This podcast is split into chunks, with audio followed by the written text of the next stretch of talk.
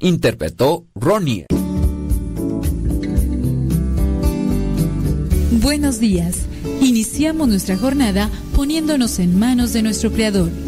Pedimos su gracia para enfrentar como hijos suyos cada reto que la vida nos presente, acompañados de María, la dulce Madre que nos invita a proclamar las grandezas del Señor.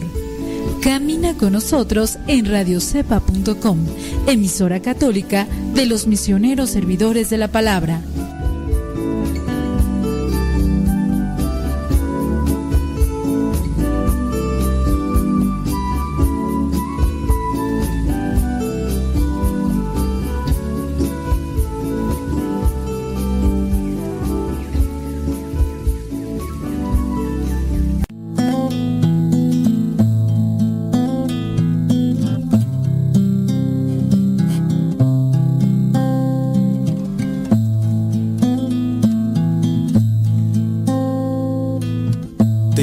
Este momento abrir tu corazón a Dios.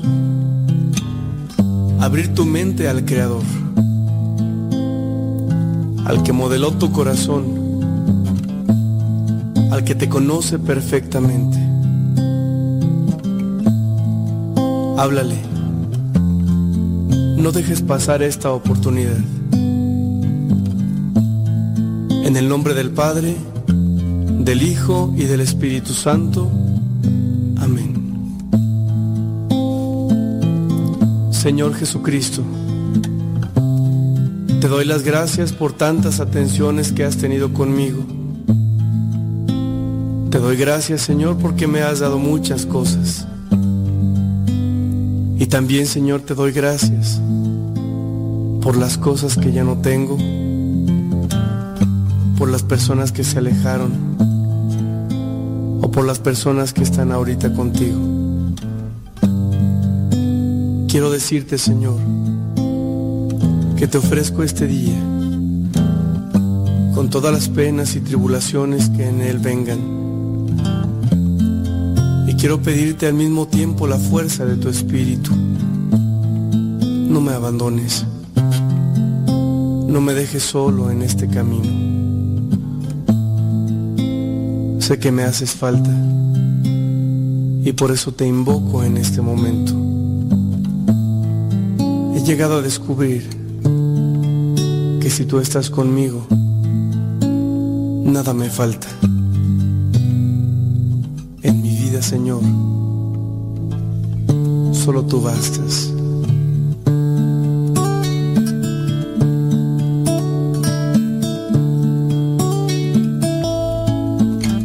Sí, Señor, solo tú eres necesario en nuestra vida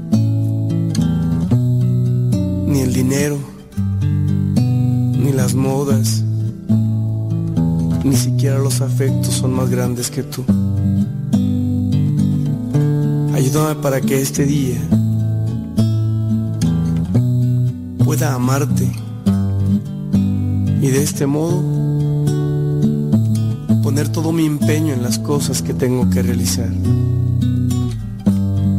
Ayuda a mi familia Ayuda a mis hermanos, ayuda a mis amigos. Dame la oportunidad, Señor, de mostrarles a ellos quién eres tú, de decirles que tú eres el Todopoderoso y que solamente tú eres indispensable en nuestra existencia.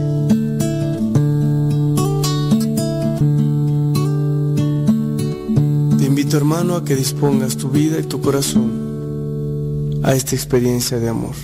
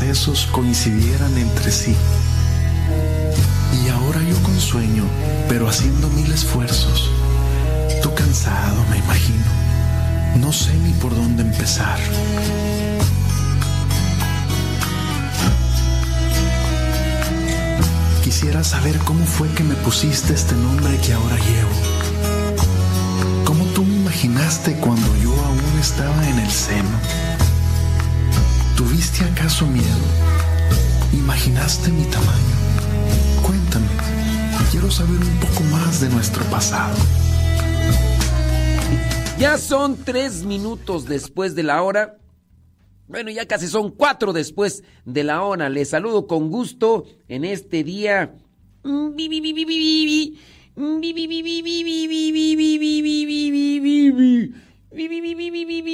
Viernes. En este día viernes, ya 12, 12 de enero del 2024.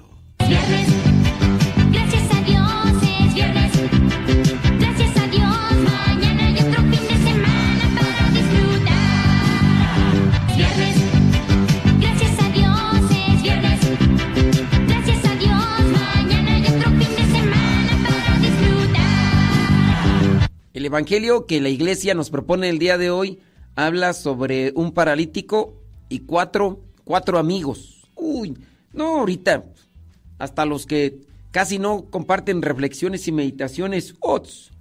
Ah, de ahí se agarran. Porque el evangelio es muy práctico, muy sencillo, muy claro. Se pueden sacar reflexiones, muchas, porque es algo que compete a una realidad de sufrimiento, pero también invita a un compromiso, a una acción, ser buenos amigos.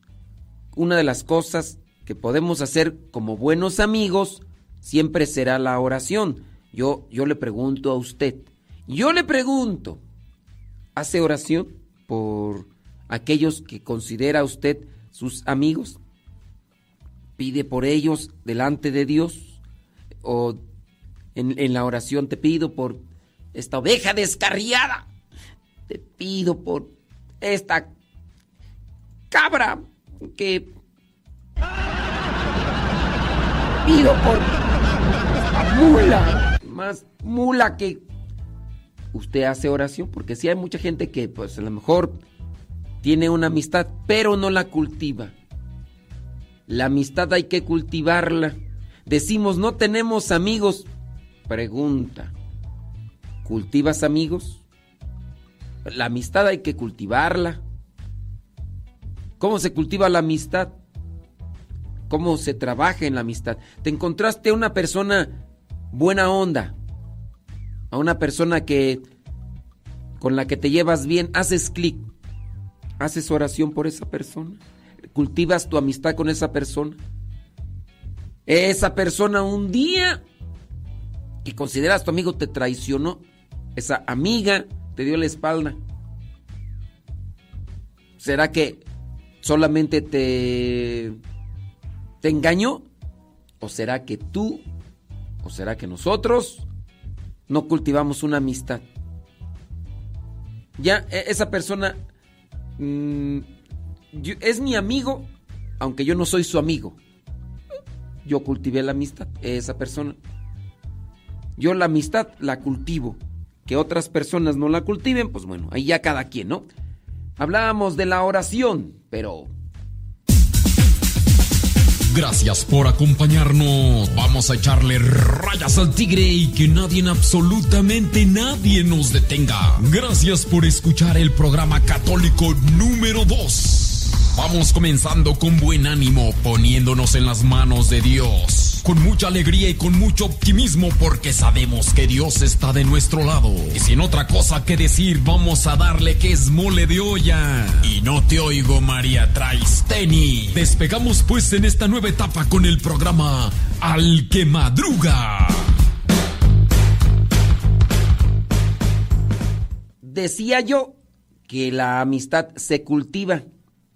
Y para cultivar entonces la amistad, pues hay que orar. Por eso, señores y señores, vamos a hacer una oración. En nombre del Padre, del Hijo y del Espíritu Santo. Amén. Bendito y alabado seas, Señor, porque nos permites este nuevo día. Concédenos tu gracia para vivir con amor y alegría. Purifica mis pensamientos, purifica mis palabras, purifica mi corazón, para que mis ideas, lo que digo y lo que siento, me ayude a estar siempre en el camino que lleva a la salvación, en el camino que me lleva a ti.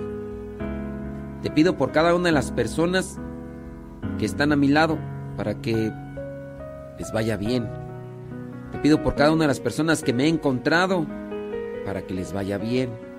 Por cada una de las que nos están escuchando para que les vaya bien. Te pido por aquellas personas que en ocasiones dan o comparten o solamente ofrecen puro odio, resentimiento y cosas malas, para que Señor tú les purifiques su corazón. En este día te doy gracias, Padre, de mi vida, por permitirme ver el fruto de tus obras y escuchar tu palabra de vida eterna. Gracias porque de una u otra manera tú pones el mensaje que le hace falta a mi corazón en mi camino. Me llenas de esperanza y fortaleces mi fe. Esta mañana de manera muy especial te pido por los amigos, la familia, los seres queridos, seres cercanos. Conviértete tú en su refugio. Concede prosperidad en sus trabajos. Dales el sustento necesario para seguir adelante en el camino. Te suplico también por las personas que no te conocen, por las personas que andan por el mundo divagando e ignorando tu existencia para que puedan entender que el camino de la verdad solo está a tu lado y que la única manera de que la felicidad gobierne sus vidas es conociéndote. Que este día que empieza sea de muchas bendiciones para todos. Dame muchas fuerzas y esperanza para enfrentar lo que me tienes preparado para hoy. Acompáñame y no me dejes solo, que cada instante pueda sentir tu presencia manifestándose a través de las bendiciones que tenemos. Aleja de nosotros todo pensamiento malo o sentimiento que no venga de ti. Que el enemigo no tenga opción de tentarme o hacer, hacerme caer en las pruebas. Tú conoces mis batallas, conoces mis debilidades y por eso te pido que no me dejes solo ningún momento. Te pedimos por las personas que pasan por una situación difícil, de enfermedad, de separación, de desmoronamiento familiar, por aquellas que tienen pruebas difíciles en la vida con relación a sus hijos, a su esposo. Dale, Señor, la fortaleza, dales la luz para que ellos puedan seguir adelante. Tenemos que hacer una pausa, señoras y señores, pero regresando, regresando vamos a tratar de reflexionar algunas cuestiones sobre la amistad y pues vamos a compartir otras cosas más. Así que que han sido muy duras. Regaños, vergüenzas, malos hábitos, chiflazones y desilusiones. Situaciones que ahora sé me han dado experiencia, pero en el ayer, claro que dolieron.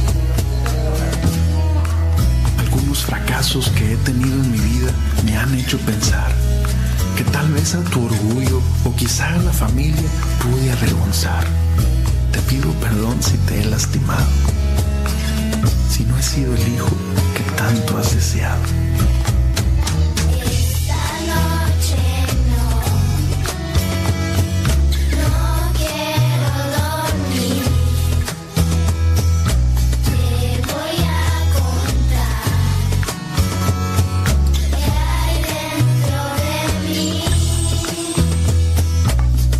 Por mi mente que eras injusto, que no me querías y estábamos en disgusto.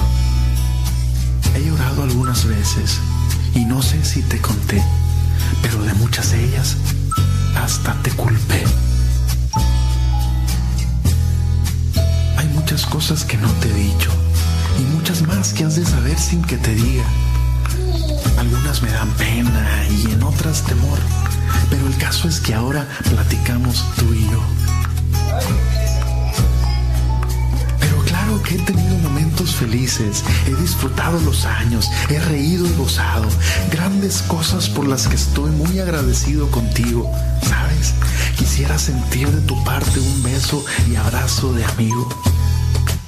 Cuando tenga miedo buscaré tu presencia, mi padre, mi héroe. Quiero que me defiendas. Sé que donde estés, de mí te has de acordar. Y no importa lo que pase, siempre serás mi papá.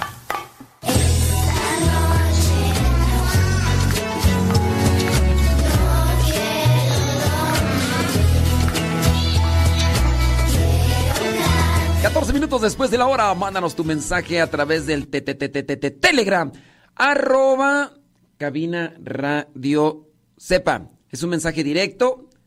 Si usted quiere meterse al chat ahí donde están poniendo pues un montón de cosas, saludos, incluso creo que hasta videos dijeron, ¿no? Ah, no, todavía no.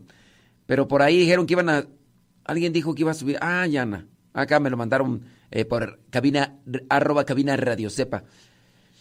Es que dicen que está cayendo nieve allá en Chicago, Illinois. Saludos a Griselda Plasencia en Chicago, Illinois.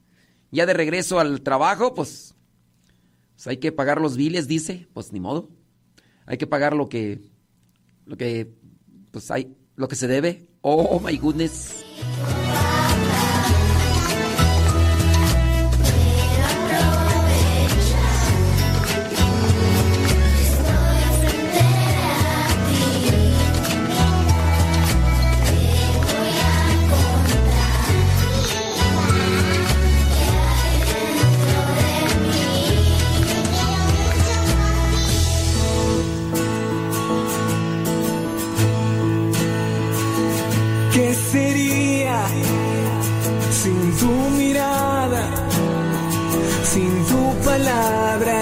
Sagrada, no sabría nada. ¿Qué sería sin tus lágrimas de dolor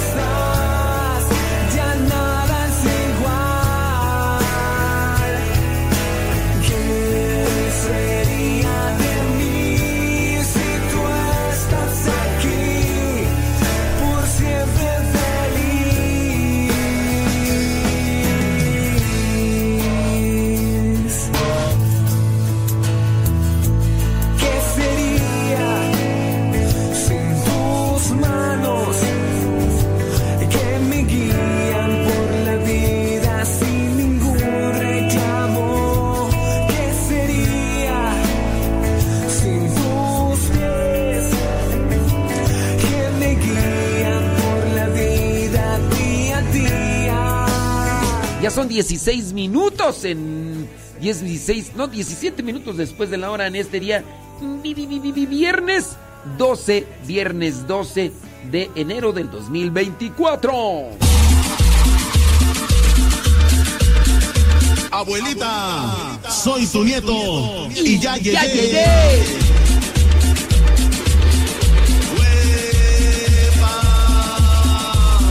Pacatacatam. Hoy podríamos hablar sobre la amistad. ¿De qué manera se cultiva la amistad? Nos quejamos de que otros nos traicionan, de que no son buenos amigos, pero cuidamos la amistad, la cultivamos. Ay, se me secó este cactus que tenía. Oye, pero es casi ni necesitan agua. ¿Por qué se secó? No lo cuidaste. O le echaste mucha agua, o, algo pasó ahí, ¿verdad? Pero no lo cuidaste. Una planta, no le echaste agua. Se murió esta mascota. Algo pasó. Le da, ¿Cada qué le dabas de comer? No, pues cada mes. Oh, ¿Cómo pues? ¿Cómo?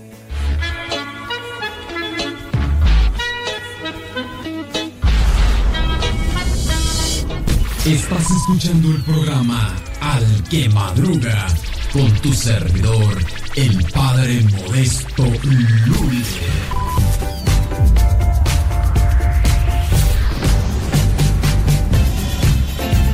Sí, saludos a los que están allá saboreando la nieve, allá en la parte de Chicago, por allá donde dicen que está, está cayendo nievecita sabrosa. Sí, oye, yo nomás una observación, ¿eh? Una observación.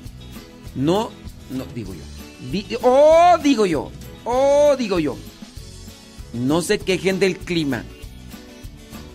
Si no les toca salir de su casa, o tienen ustedes aire acondicionado y tienen ahí calefactor por el frío. Porque nos quejamos del calor, pero estamos dentro de nuestra casa con clima. Entonces, ¿para qué te quejas? Digo del frío. Ay, es que hace mucho frío. Ni sales. Ni sales, o sea. Todavía dijeras, oh, se hace un montón de frío. No tengo- ¡Oh! Pero estás en tu casa, le prendes, bien calientito, hasta te subes al carro, le prendes. ¡Oh!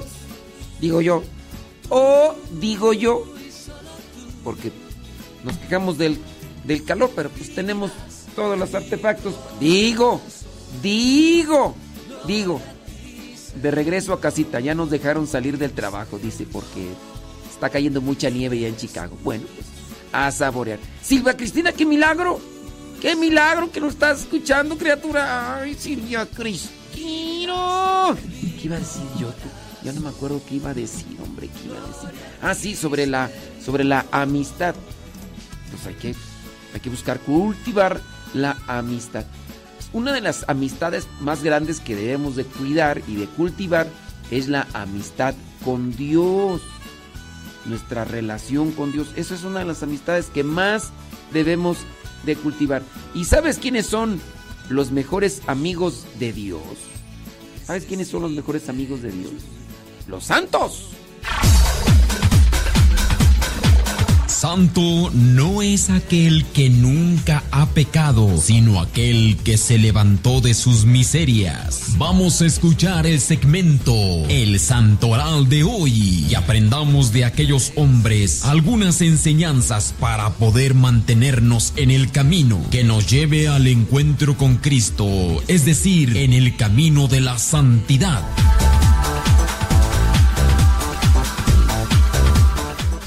Eh, déjame ver por aquí. Voy a buscar para amarrar con broche de oro. ¿Dónde está? ¿Dónde está?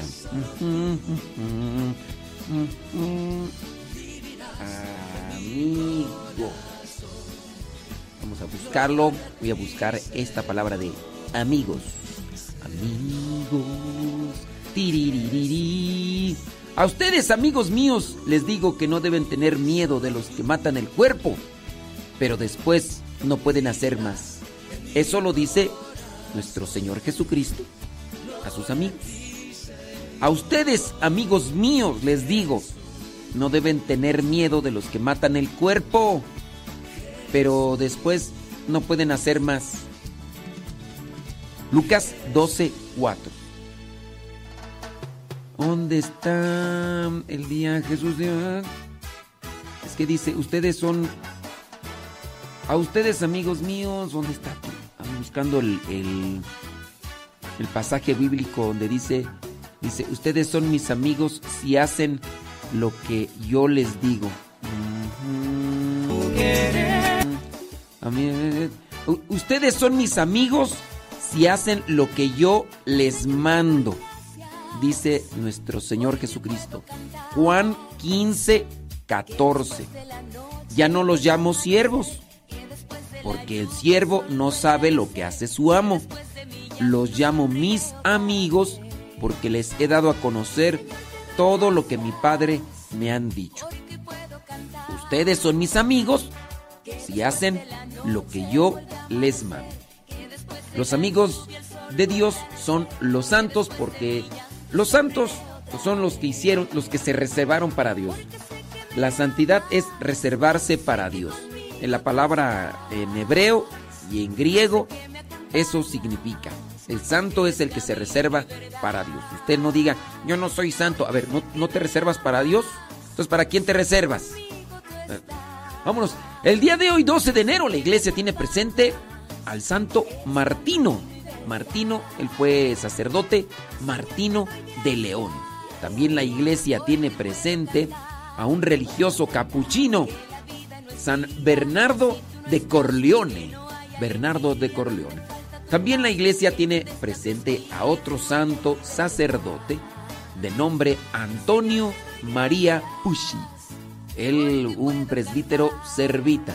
La iglesia tiene presente también a otro abad, no sabemos si es santo, eh, sacerdote, porque dentro de los abates los religiosos pueden ser hermanos legos, es decir, solamente religiosos, como lo fue San Martín de Porres. San Martín de Porres no, no fue sacerdote.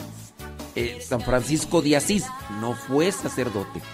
Y Sebastián de Aparicio, aunque traen el hábito y todo, pero no fueron sacerdotes. Son hermanos solamente religiosos. Y así, usted si conoce una comunidad religiosa, en nuestra comunidad hay también hermanos religiosos. Es decir, no, no, no son sacerdotes y así pueden estar todo el tiempo. Es que la vocación del sacerdocio, el llamado a ser sacerdote es una vocación, también el llamado a ser religioso. La iglesia también tiene presente a otro santo, San Arcadio, él fue mártir a una virgen, virgen y fundadora de una comunidad, Santa Margarita Bourgeois. Y por último, a un santo abad, él es Benito Biscop. Ellos son los amigos de Dios porque cumplieron con su voluntad. La amistad con Dios se cultiva. Ojalá y usted la cultive igual que yo para poder seguir adelante.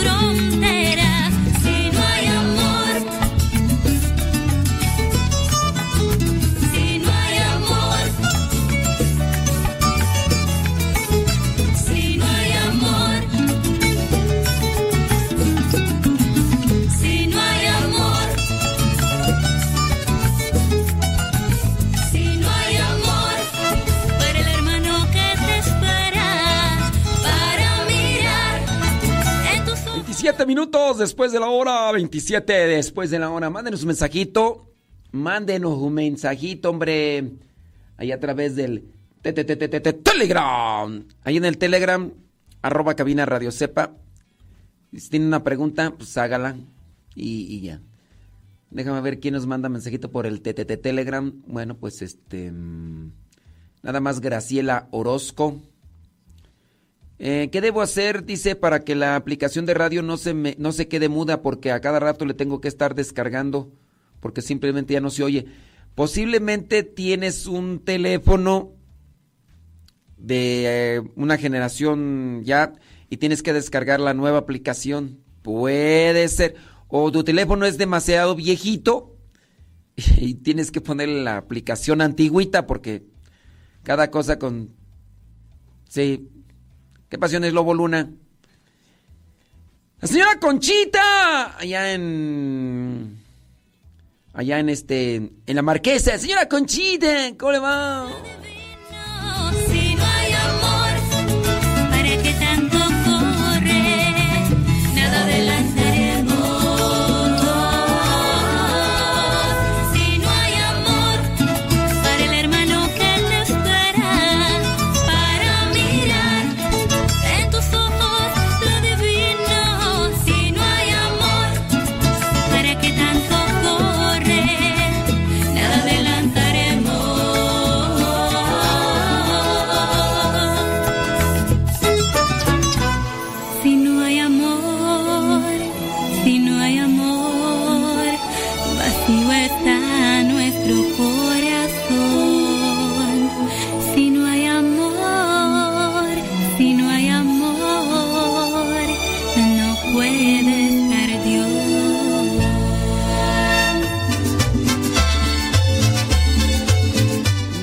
Yo no sé, dicen que un abad es el que está encargado de muchos monjes y dicen que tiene que ser sacerdote. Pregunto yo, ¿en dónde ustedes vieron eso?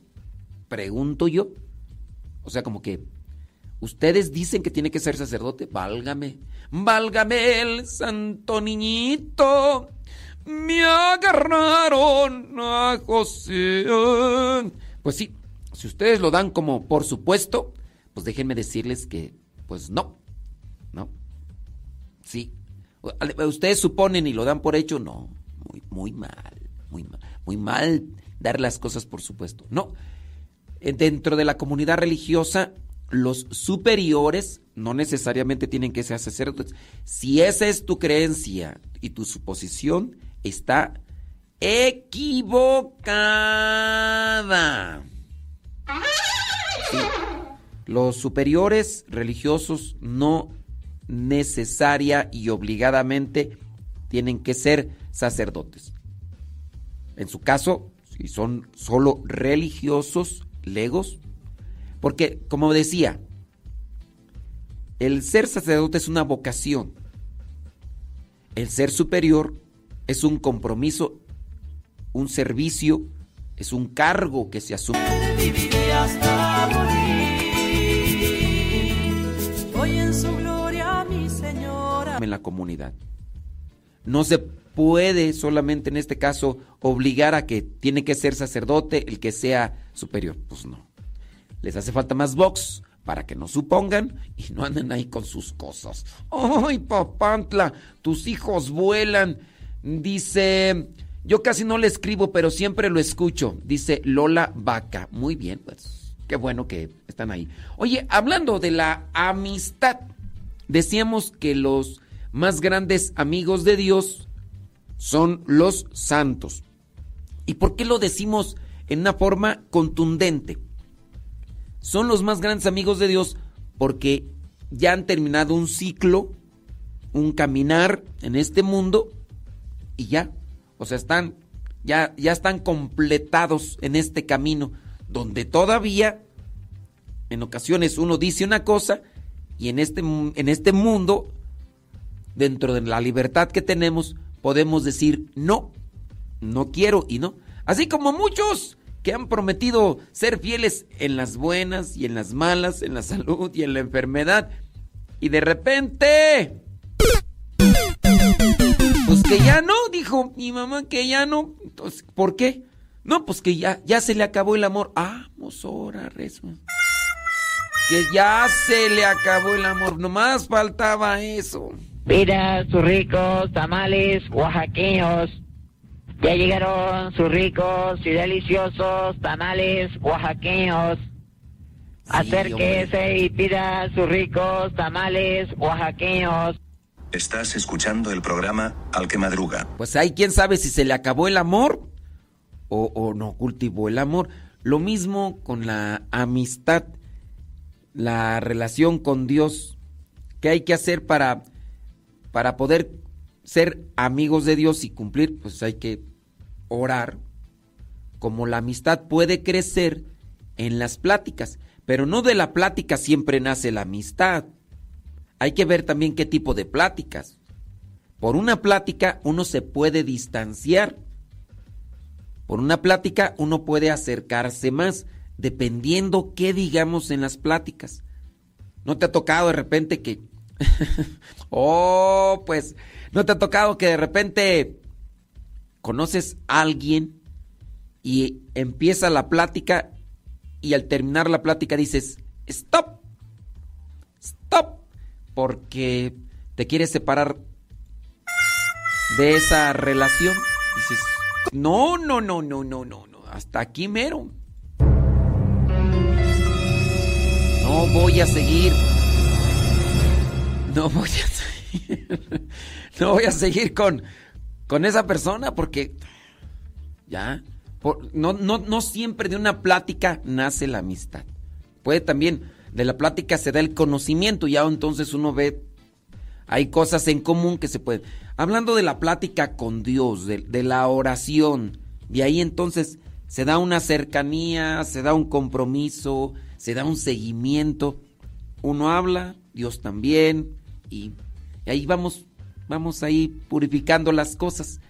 Eso es lo que nos hace falta. Entonces hay que analizar muy bien cómo cultivamos nuestra amistad. Hay muchas cosas, porque también dependiendo el temperamento, no es lo mismo platicar con hombres que con mujeres.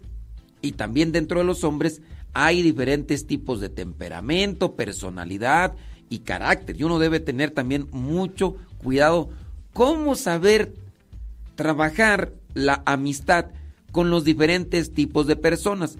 Son jóvenes, son niños, niños grandes, son inmaduros, son maduros, son espirituales, son superficiales.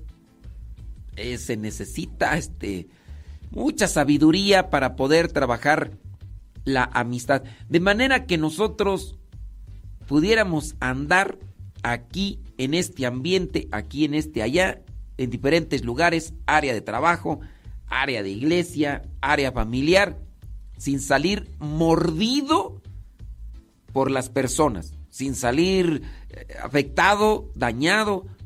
Oye, no puedo ir a este lugar porque ahí está fulano, sutano, mangano con quien no me... No, no nos topamos, hombre. eh, nos agarramos la vez pasada y nos dijimos, oye, no puedo ir para acá. Oye, ¿cómo no? Pues, no, es que no puedo ir porque mira ahí el conflicto así, así, pero ¿cómo no? Pues es, es tu familia, son tus hermanos, pues sí, pero ni con ellos. Hasta se necesita mucha sabiduría, sobre todo mucha humildad.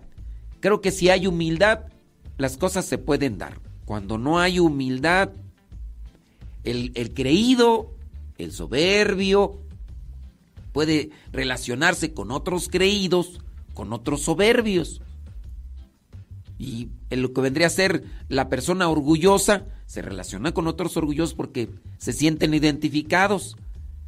El humilde va a encajar en todas partes. El humilde tranquilo, sereno. Entonces hay que trabajar la humildad para tener también la amistad. Y dentro de la humildad pues hay que saber primero las características de ser humilde. Y es muy sencillo de saber cuáles son las características de ser humilde. Hay que solamente mirar qué es no ser humilde. Orgulloso, creído, vanidoso, presumido, fanfarrón, egocéntrico, narcisista, eh, presuntuoso, cretino, arrogante, y podemos irle sacando todas las otras cosas que no es la humildad. Como hablo, hasta la humildad podremos manifestarla en nuestra manera de hablar, en nuestra manera de caminar, en nuestra manera de sentarnos, hasta en nuestra manera de sentarnos, cómo, cómo me siento, cómo me dispongo para platicar con los demás en la vida, cómo, cómo me desenvuelvo, incluso hasta cómo me visto. Porque también ahí, queriendo aparentar lo que no soy, queriendo aparentar o querer atraer la atención, me voy a hacer en mi cuerpo, eh, voy a ataviarme de cosas para atraer la atención. Que, cuidado, quizá mucho, mm, hay mucha vanidad, mucho egoísmo, mucho narcisismo. Ustedes dirán, ¿qué es narcisismo? Pues una persona que le gusta estarse nada más echándose flores y flores y flores y, y, y se viste y se arregla solamente así como, como el narciso de la, de la historia griega, que se creía el, el más chulo de los chulos, se creía y, y no. Incluso hasta después en el cuento, en la historia esta, muere el narciso de tanto que se chuleaba él y se sentía el, se sentía que nadie lo merecía por su por su belleza. Y a veces así, el narcisista nada más estamos viendo para nosotros mismos y cuidado. Entonces ahí es una de las cosas que tenemos que trabajar nosotros. Hablando de la principal amistad que debemos de tener, digo principal como la primera, con Dios. Si estamos bien con Dios, podemos estar bien con los demás. Eh, dejándonos orientar por Dios, cómo hay que comportarnos. Hay, hay muchos pasajes de la Biblia que nos van diciendo cuáles son nuestras actitudes o cuáles deben de ser nuestras actitudes, nuestros comportamientos, el trato con los demás. Solamente que a veces pues no le ponemos atención. Uno de los tratos, por ejemplo, puede ser el evangelio del día de hoy, donde cuatro dice cargaron la camilla de un paralítico y llevaron a este paralítico a la presencia de Dios, a la presencia del Señor Jesús. ¿Y qué hicieron? Todo lo posible. Primero lo cargaron y lo llevaron hasta una casa. Había un montón de gente. No pudieron entrar por la puerta principal. ¿Qué hicieron? Se subieron al techo de la casa. ¿Cómo le hicieron? Buscaron escalera, se fueron, se subieron a un árbol o, ahí se subieron ahí levantándose. ¿Cómo después ya estaban en el techo. ¿Cómo hacerle? Quítale una parte de techo. No es tu casa. Pues quitaron una parte del techo. Consiguieron unas cuerdas porque tenían esas cuerdas, con esas bajaron la camilla hasta la presencia de Jesús. Fue un espectáculo. Entonces, hablando de lo que vendría a ser la amistad y cultivar la amistad, es buscar todo lo necesario para ayudar a esa persona que agradece, que no agradece, yo voy a cultivar la amistad. Y así otras cosillas más, no sé usted qué piensa, mándeme su mensaje, su comentario.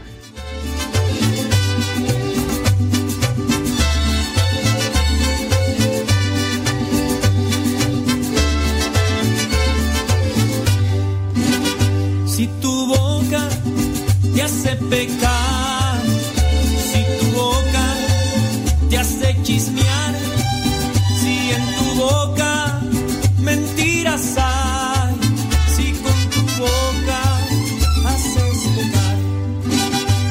Pídele a Jesús que te ayude, pídele a Jesús que te controle, pídele a Jesús que te ayude, pídele a Jesús de esta manera. Ayúdame Jesús, ayúdame Jesús, quitas tú de mi vida que me hace a mí pecar. Ayúdame Jesús, ayúdame Jesús, quitas tú de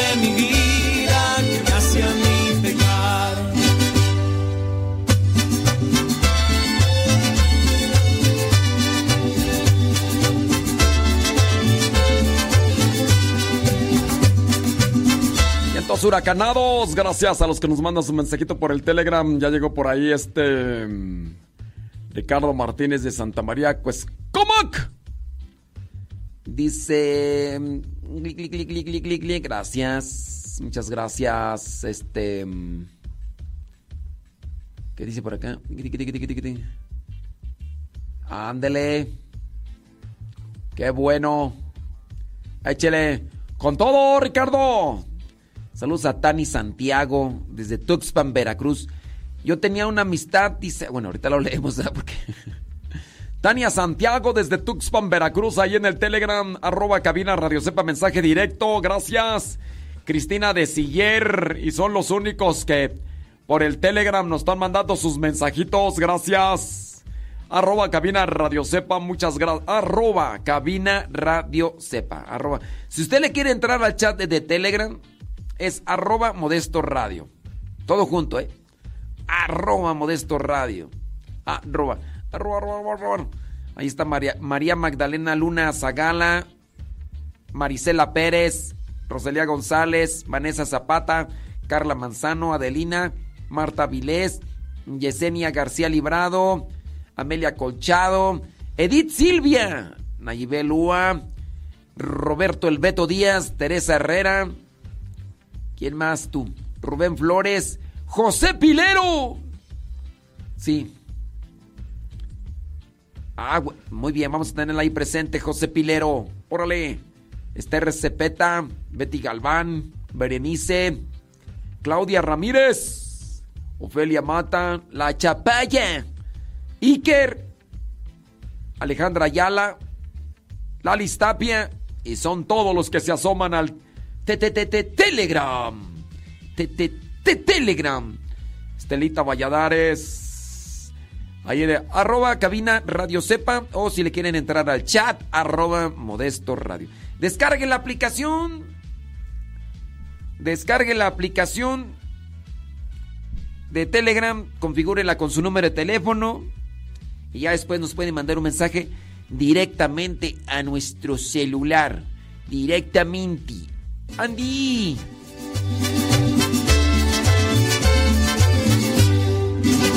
Si tu boca te hace pecar, si tu boca te hace chismear, si en tu boca mentiras hay, si con tu boca haces pecar. Pídele a Jesús que te ayude, pídele a Jesús que te controle, pídele a Jesús que te ayude, pídele a Jesús de esta manera. Ayúdame Jesús. De mi vida que me hace a mí pecar. Ayúdame Jesús, ayúdame Jesús. Quitazo de mi vida que me hace a mí pecar. Ayúdame Jesús, ayúdame Quitazo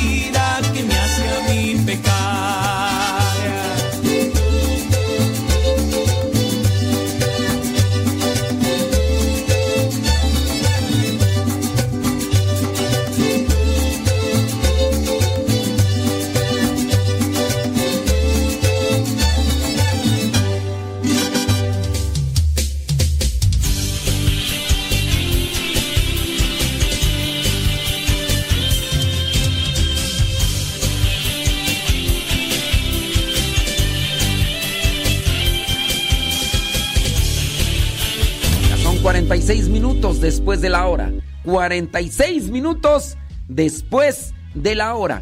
¿Cómo hacerle para cultivar la amistad? Estaba buscando por aquí otros pasajes bíblicos de los amigos. Hechos 10, 24. Y al otro día llegaron a Cesarea, donde Cornelio los estaba esperando junto con un grupo de sus parientes y amigos a quienes había invitado. Hechos 19:31 también entre las autoridades de Asia había algunos amigos de Pablo que mandaron a decirle que no debía meterse allí. Amigos, los que te cuidan, amigos, los que buscan tu bien, amigos, los que te llevan a Dios, amigos. ¿Qué cosas debemos de hacer para cultivar la, amistad? Cosas sencillas, una comunicación abierta y honesta. Pero entre eso de las de la comunicación, uno debe tener mucho, mucha cautela. Porque para cultivar la amistad, yo, yo quiero tener amistad con fulano, sutano, mangano, perengano, con, con everybody. ¿Por qué? Porque no necesariamente porque yo puedo recibir algo bueno de estas personas. Quiero ofrecerles algo bueno que a mí me ha servido. Claro es que hay personas que no valoran la amistad y, y se aprovechan de eso que uno ofrece. Está bien. Yo quería ayudar a esta persona, tú sabes. ¿Y qué pasó? Que vio una ventaja egoísta y empezó a tomar esa ventaja para un beneficio material, para un beneficio personal. Ah, yo traía la buena intención de ayudarte, criatura, pero saliste con ventaja. Pues ni modo, voy a tener que cortar una relación que tenía, un vínculo que tenía, porque porque la persona salió abusiva, ni modo. Yo traía la buena intención.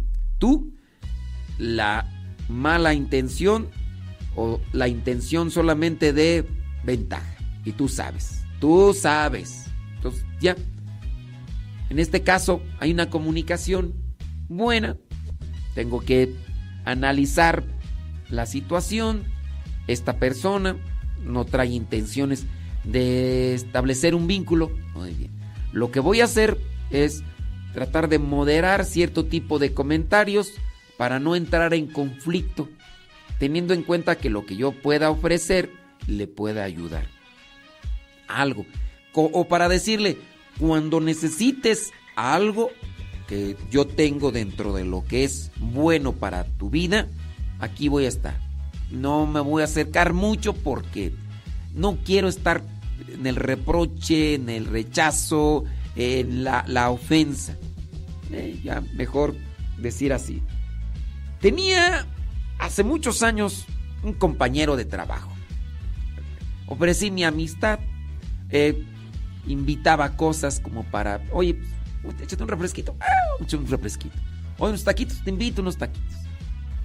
La persona vio ahí y empezó con la pedidera, dije, no, o sea, una cosa es que te ofrezca y otra cosa es que ya empieces ahí a abusar. Y no, hasta, hasta ahí, ¿verdad?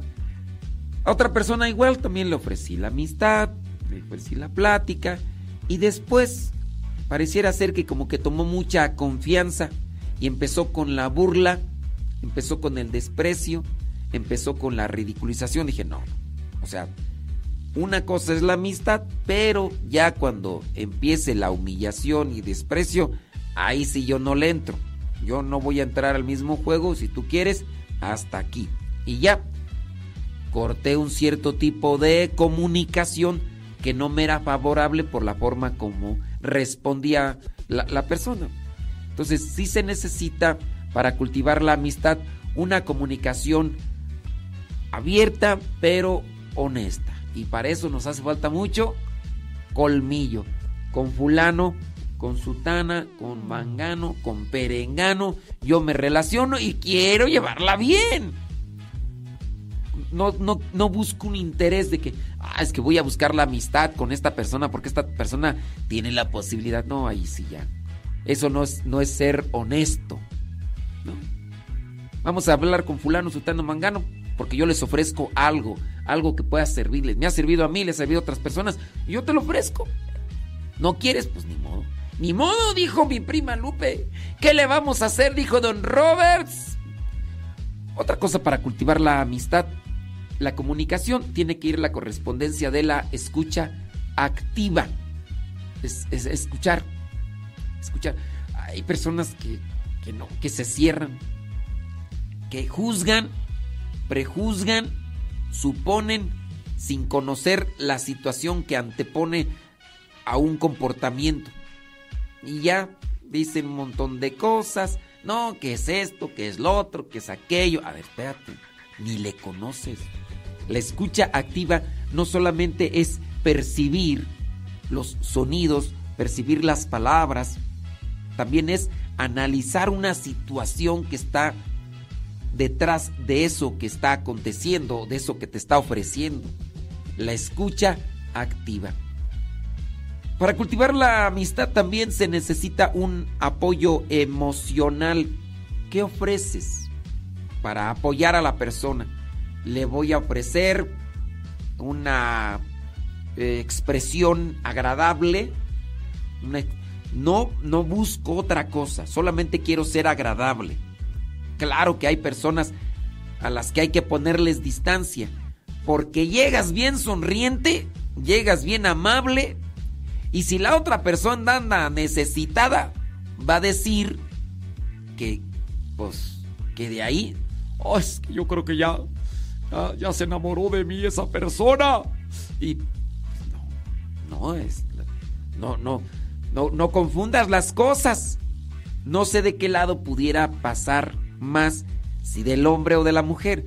De repente puede darse el caso del hombre que llega una mujer sonriente, agradable, atenta. ¿Y qué dice el hombre? Aquí la traigo. Comiendo de mi mano, chiquitita. Así te quería ver. Soy irresistible.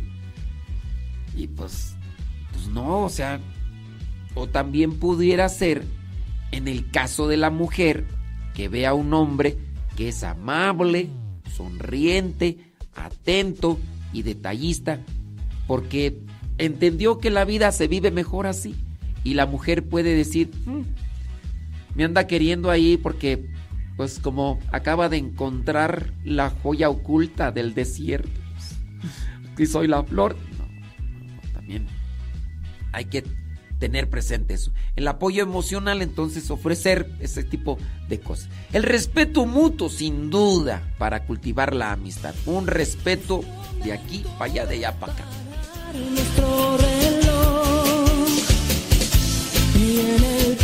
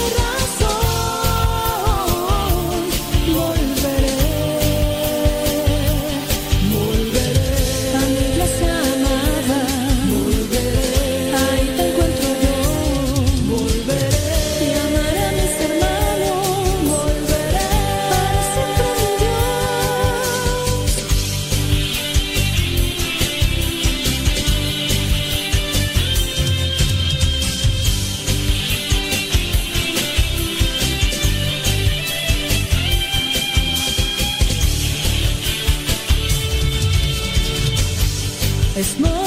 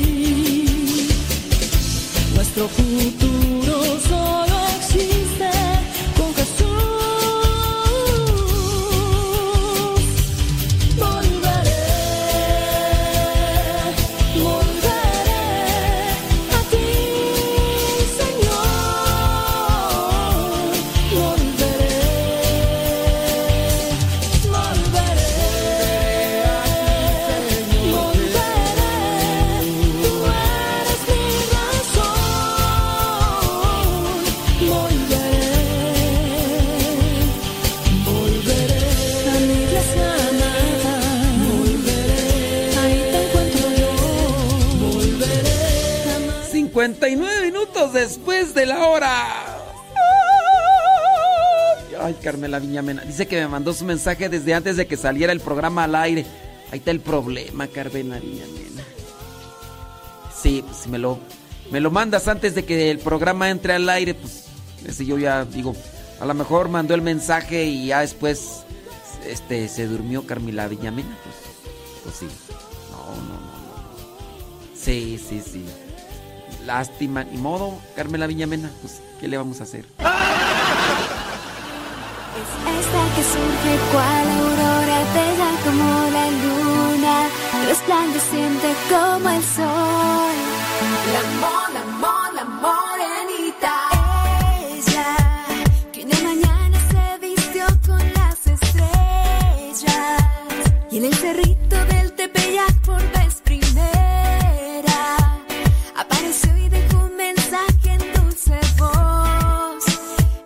Solamente como. Ah, iba a decir sobre el.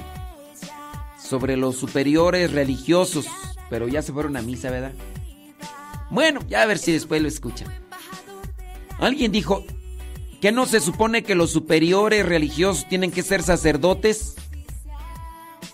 Y yo les digo, no.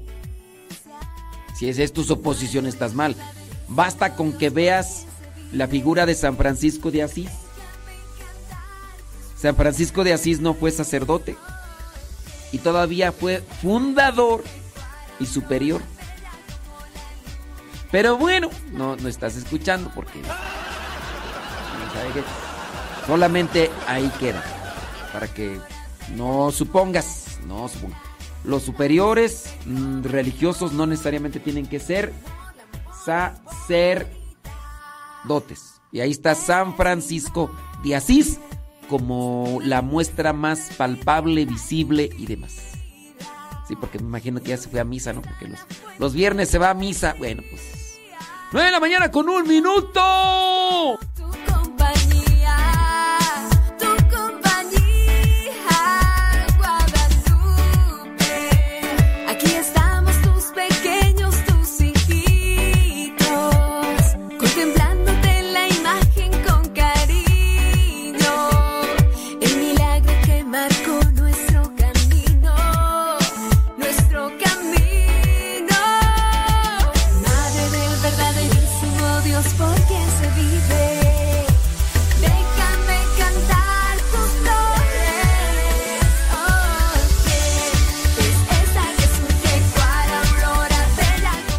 El próximo miércoles 17 de enero a las 5 de la tarde viene Rubén García.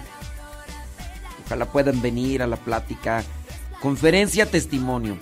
Y el próximo 20 y 21 de enero hay un encuentro matrimonial. 20 y 21 de enero aquí en el Centro Nacional de Reconciliación. Para las parejas, para los matrimonios. Ustedes que están allá en Gringolandia, patrocínenle a uno de sus familiares para que se venga al retiro. La cooperación es de 600 pesos por pareja. 600 pesos por pareja. Entonces ustedes díganle ahí, oye, vete, vete a ese retiro. Va a servir, hombre, te, te va a ayudar. Mira, yo te lo pago. Es que no tengo dinero. No tengo para pasar. Yo te lo pago, pero... Sí. Ándenles, anímense. Eh, los amigos llevaron a este paralítico a la presencia de Dios. Tú como buen amigo puedes patrocinarle a un matrimonio ah, de los que tú conoces, de los que tú conoces, no estoy diciendo, ah, no, de los que tú conoces, dile, oye, vete este, mira, te va a servir. Eso es llevar a una persona o a una pareja, a un matrimonio, a Dios. Háganlo. En esa forma, ustedes son amigos. Oye, pues yo conozco a, a, mis primos que ya están todos, todos amolados, todos descompuestos. Co- ¿Cómo le hacemos? Oh, oye, vete a este retiro. ¿Cuándo es? No, pues es el 20 y el 21. ¿En dónde? No, pues allí en. En el, ahí en el, en el Centro Nacional de Reconciliación. Búscalo ahí en el Google Maps. Híjole, no, pero. No, es que son dos días y luego cobran 600 y luego el pasaje y... ¿Sabes qué? Te lo invito. Pero ve. Te lo invito. Pero ve. Porque, para que te ayudes. Porque si algunos de ustedes pueden decir... Ay, padre, pida por, pida por este, mis primos, pida por mis tíos, pida por, por, por estos señores que están a punto de separarse. Ok, ¿sabes qué? Sí, vamos a orar. Pero hay que trabajar. Los amigos de este paralítico no lo dijeron solamente, híjole, no, es que hay que cargarlo. Ay, no. Y luego hay un montón de gente, ay, y luego, luego hace un montón de sol. O hace, no. ¿Qué hicieron? Lo cargaron y lo llevaron a la presencia. Entonces, así hay, hay que hacer. ¿Quieres? Bueno, búscale. Por ahí habrá alguien siempre dentro de tus conocidos, tus familiares, que ande mal. Dile. Puede, puede servirles, ayudarles. Ustedes pueden ser buenos amigos. Ahí se los dejo yo nada más a consideración, ¿verdad? Ahí se los dejo. 20 y 21 para que se vengan ahí. Ya se los dejé ahí por el Telegram, por el WhatsApp, los teléfonos para que pregunten qué hay que, se- que necesita más aparte, porque hay que traer algunas cosas. Ojalá puedan venir. ¡Vientos huracanados! Ándele, hombre, pues ahí, ahí se los dejo para que se animen a venir aquí y aquí nos vemos. Me toca el tema, me toca el tema el, el domingo 21, para que pues ya regularmente así le hacemos los, los encuentros. Damos eh, un tema el, el domingo y pues, por aquí nos vemos. ¿Cómo la ve? ¿Cómo la ve desde ahí? ¡Súbale a la radio! Son las 9 de la mañana con 6 minutos. Su hermano Héctor García de Phoenix, Arizona.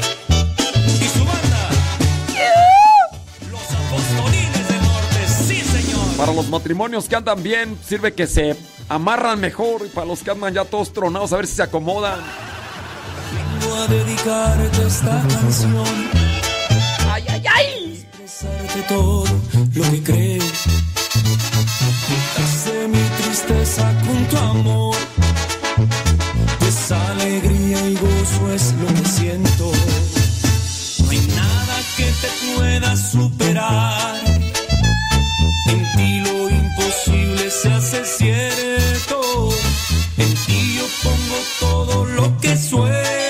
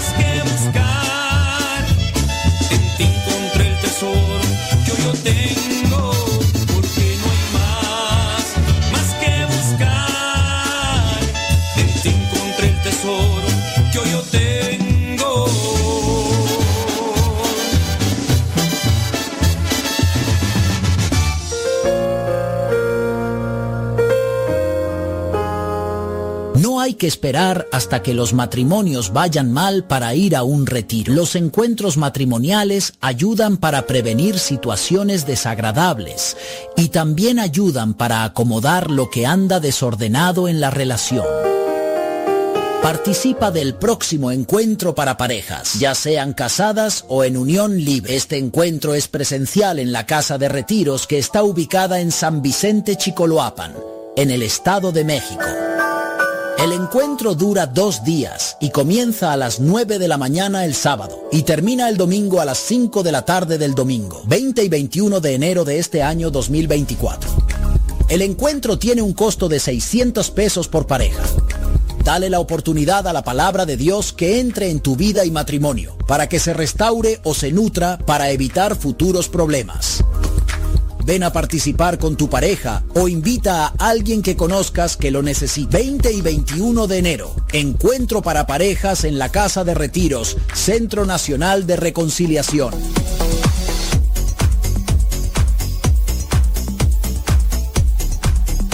Estás escuchando Radio Cepa. Soy de la cuadra de los buenos, de una estirpe de guerreros, de la gente del Señor. Y lucho por ganarme un día el cielo, máscara cabellera, por ganarme su perdón. Y lucho, lucho, ay como lucho. Y tanto lucho que ahora me dicen el luchador. Y lucho, lucho, ay como lucho. Y tanto lucho que ahora me dicen el luchador, el luchador.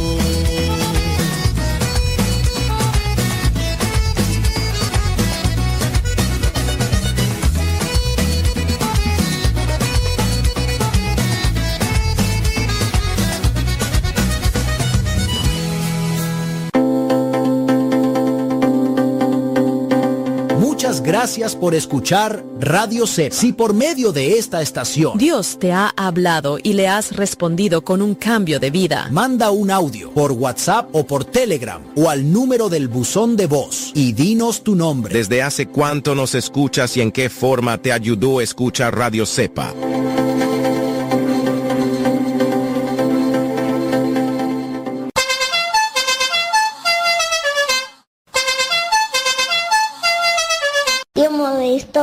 Diles a todos los que me están oyendo que los quiero mucho y a ti también. Estás escuchando Radio Cepa.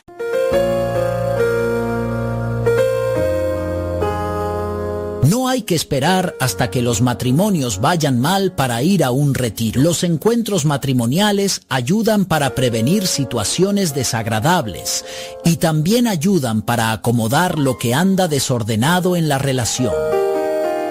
Participa del próximo encuentro para parejas, ya sean casadas o en unión libre. Este encuentro es presencial en la Casa de Retiros que está ubicada en San Vicente Chicoloapan, en el Estado de México. El encuentro dura dos días y comienza a las 9 de la mañana el sábado y termina el domingo a las 5 de la tarde del domingo, 20 y 21 de enero de este año 2024. El encuentro tiene un costo de 600 pesos por pareja. Dale la oportunidad a la palabra de Dios que entre en tu vida y matrimonio, para que se restaure o se nutra para evitar futuros problemas. Ven a participar con tu pareja o invita a alguien que conozcas que lo necesite. 20 y 21 de enero, encuentro para parejas en la Casa de Retiros, Centro Nacional de Reconciliación.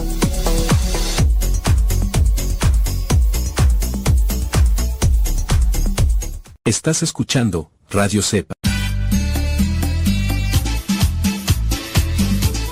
Buzón de voz de Radio Cepa al número de California, área 323 247 7104. Habla y deja tu mensaje. Di tu nombre, donde nos escuchas y tu mensaje. Recuerda el número es de California, área 323 247 7104 247 7104 área 323 este número es de California, Estados Unidos. 247-7104, área 323, el buzón de voz de Radio Cepa.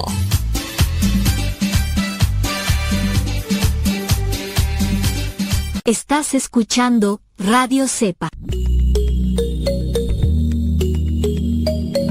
Cuando se habla desde la experiencia es mejor. Te invitamos a escuchar esta conferencia testimonio de Rubén García para ayudar a jóvenes que tienen preferencia al mismo sexo y orientar a sus papás para que sepan ayudarlos.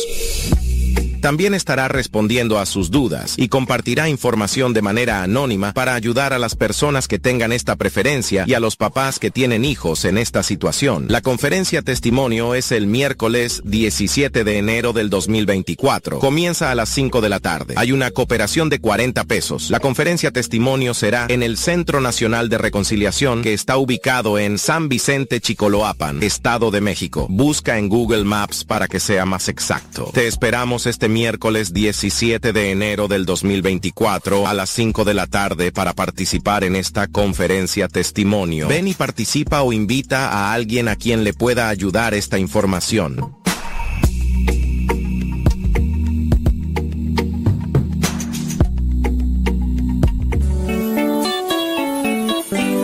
Amiga, yo sé que estás enamorada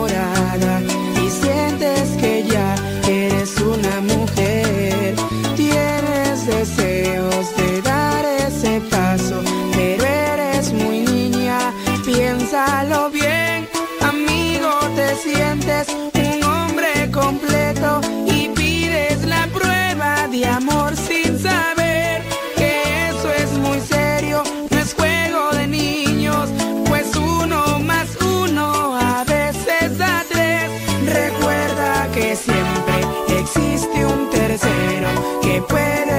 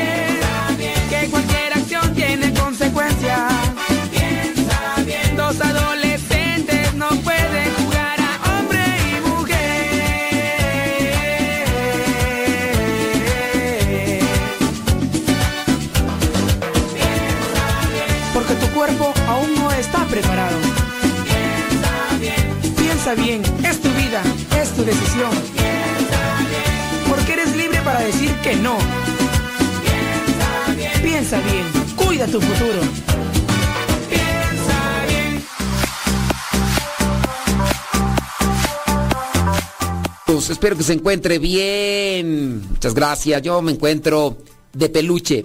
De peluche. De pelos. Una pregunta. eh, ¿Es bueno celebrar los 15 años de mi hija? Más bien, ¿cuándo y dónde nació la... Más bien, ¿cuándo y dónde nació la tradición de celebrar quinceañeras?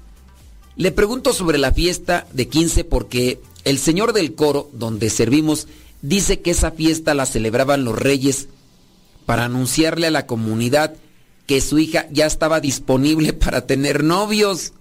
Ya una vez habíamos investigado sobre esta cuestión, ¿no? Sí. Miren, pues nosotros si buscamos el origen de muchas cosas, pues no van a ser bien vistas. Sí. Eh, por ejemplo, nosotros nos saludamos de mano, nos encontramos con una persona en la salud. Hola, ¿cómo estás? ¿Cómo te, ¿Cómo te va? Mucho gusto. La saludamos de mano a la persona.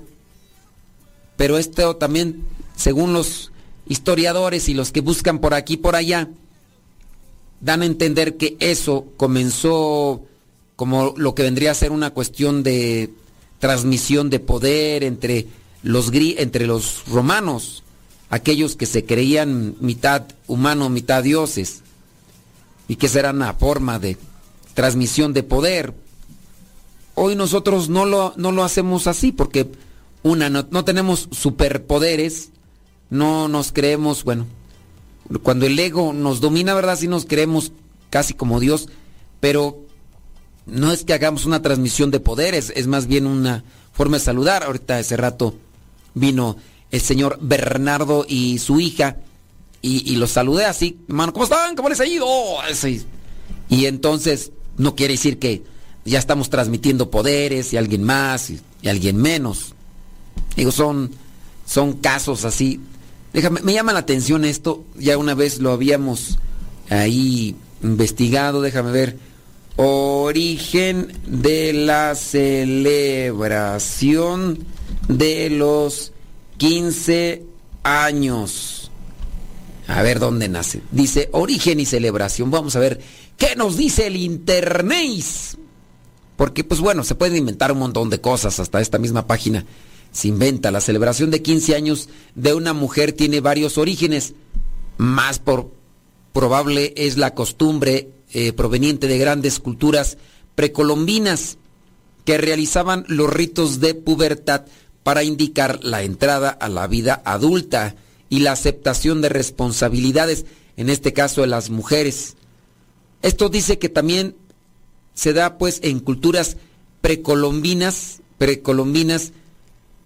Estamos hablando, si tú quieres, de aztecas, mayas y demás. Dicen estas culturas al llegar a la fecha, las jóvenes salían de la familia a la escuela, donde aprendían la historia y tradiciones de su cultura y se preparaban para el matrimonio. Luego regresaban a la comunidad para celebra- celebrar la fiesta de quinceañera. Con la conquista de los españoles, los aztecas perdieron mucho de su cultura. Los españoles incluyeron en la tradición indígena eh, varias cosas como la inserción de la misa. Mm, dice, Maximiliano y su esposa introdujeron vals y los vestidos. Actualmente las fiestas, bueno, pues son ideas, ¿verdad? Pues, ¿Cómo podríamos comprobar? Dice la celebración de 15 años en Estados Unidos. Mira, aquí dice, en Estados Unidos, allá por la década del año 1900 y fracción, en ocasiones se ha combinado con la costumbre del Sweet, sweet Sixteen, Sixteen, que celebra el decimosexto aniversario de la muchacha, o sea, 16 años. También con el sentido de la presentación de la sociedad. Pues sí, es que hablar de los 15 años, pues es hablar de una ya, una etapa, ¿no? Dice la ilusión de una gran ceremonia que en el 2004 la Conferencia de Obispos Católicos de Estados Unidos aprobó una liturgia específica para esta celebración, durante la cual se presenta la joven ante la comunidad parroquial ya como persona adulta y recibe una bendición. Pues a lo mejor algunos en algunos tiempos pasados a lo mejor han tenido cierto tipo de especificaciones, pero pues lo del pasado, lo del presente, es más bien la intención. Si tú dices, yo voy a celebrar esto como una etapa que tiene que cruzar la muchacha para decir que es otra forma de pensar, otra forma de vivir, y ya, no hay, no es de que decirles, ya aquí pueden llegarle ya porque mi hija tiene esta cancha abierta, pues no. Uno. Hay una pregunta que hicieron por acá, déjame ver rápidamente. Dice eh, que qué hacer cuando no se cumple con la penitencia, que qué es lo que pasa. Pues aquí la situación es ¿por qué no cumpliste con la penitencia? Aquí puede interpretarse de diferentes maneras. ¿Se te olvidó?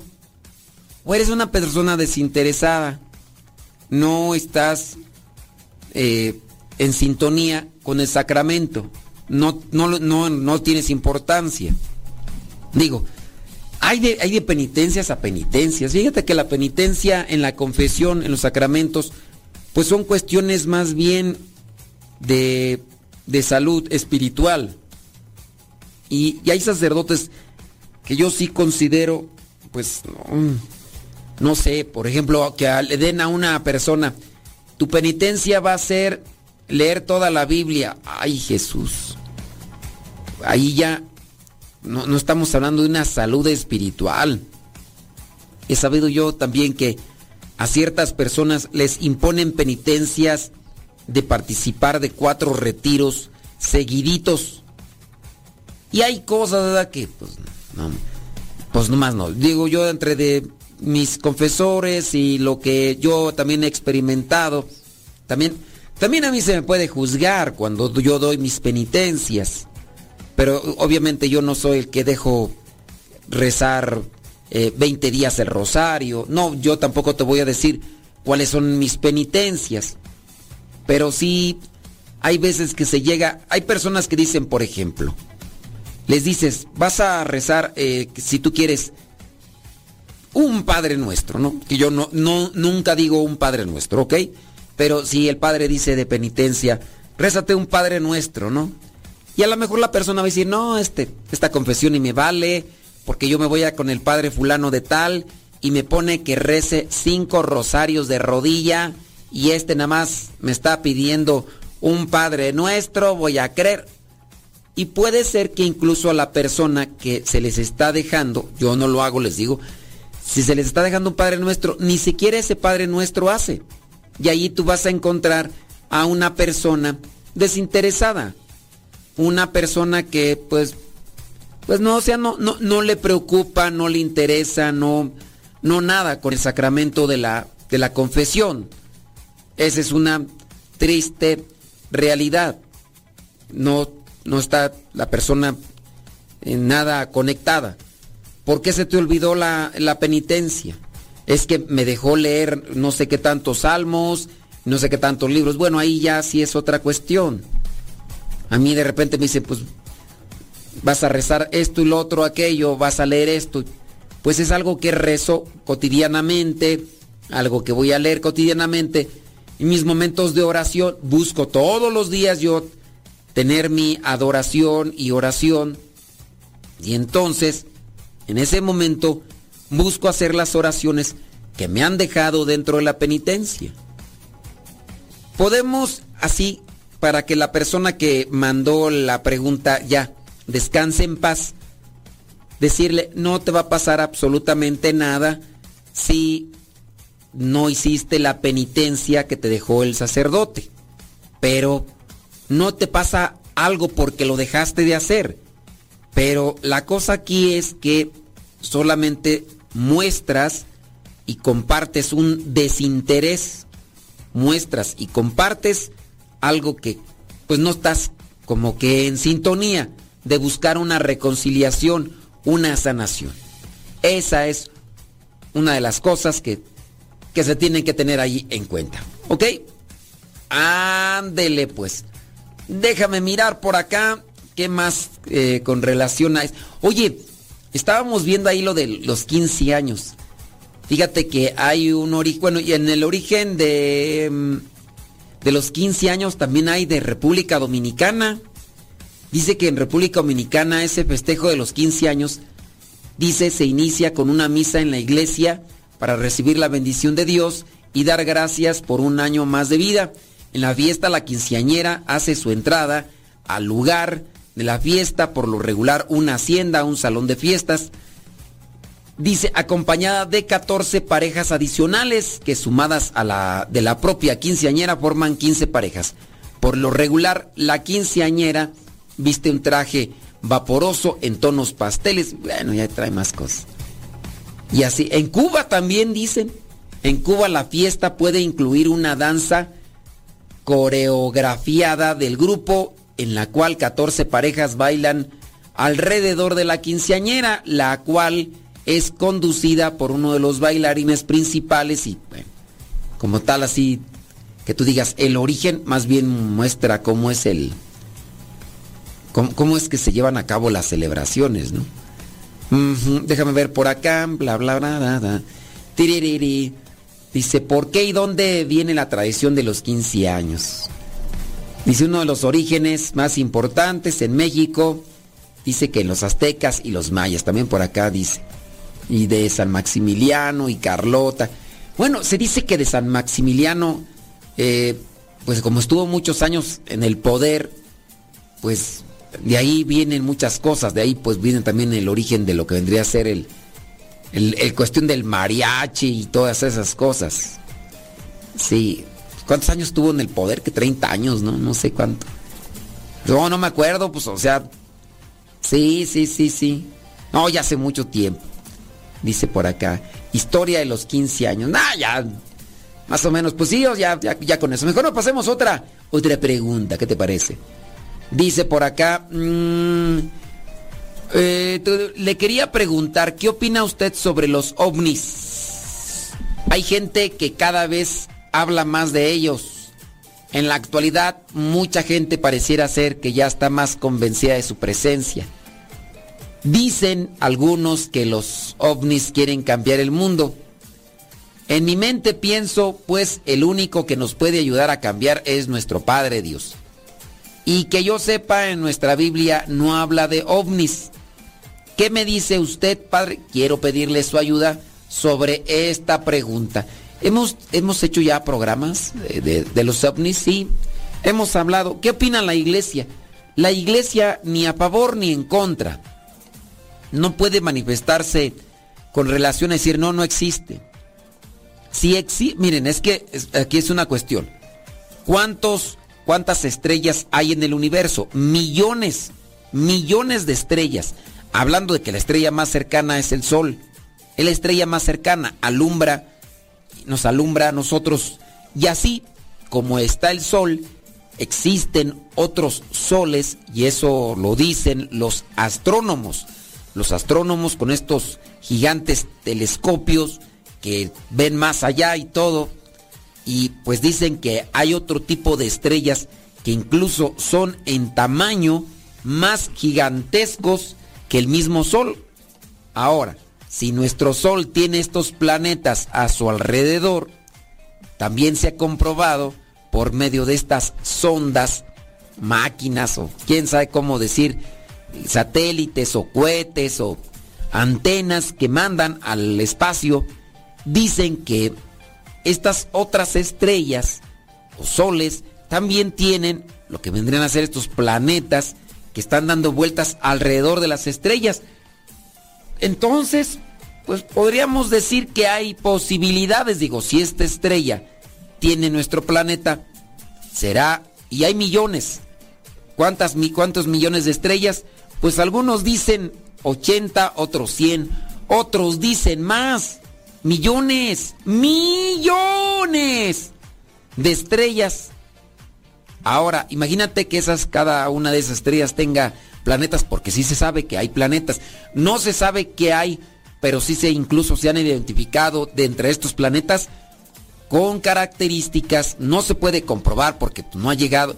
Se necesitan muchos años luz, es decir, poder trasladarse a la velocidad de la luz, que no me acuerdo cuántos kilómetros son, ¿verdad? pero trasladarse a la velocidad de la luz y pasar años en el espacio para llegar a esas estrellas.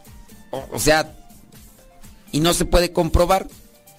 Habrán, habrán por allí otros, otras eh, sociedades o, gente. Puede ser. La iglesia, por lo tanto, mejor dicen, silencio, no sé, cuando ya se pueda comprobar, entonces vendrá nuestro veredicto. Mm. Bli, bli, bli, bli. Dice, tengo una duda. En días dice, dice que su, su cuñado, que es alcohólico, lo miró dándole besos en la boca a su hija. Uy, no. Dice, a mí me molestó mucho y yo le dije que eso no era correcto, ni tampoco higiénico. ¿Estoy mal? No, no, no, estás muy bien. Tienes que buscar la manera. Dice, sí, sí, sí. No, pues qué mal. Qué mal. Déjame ver por acá.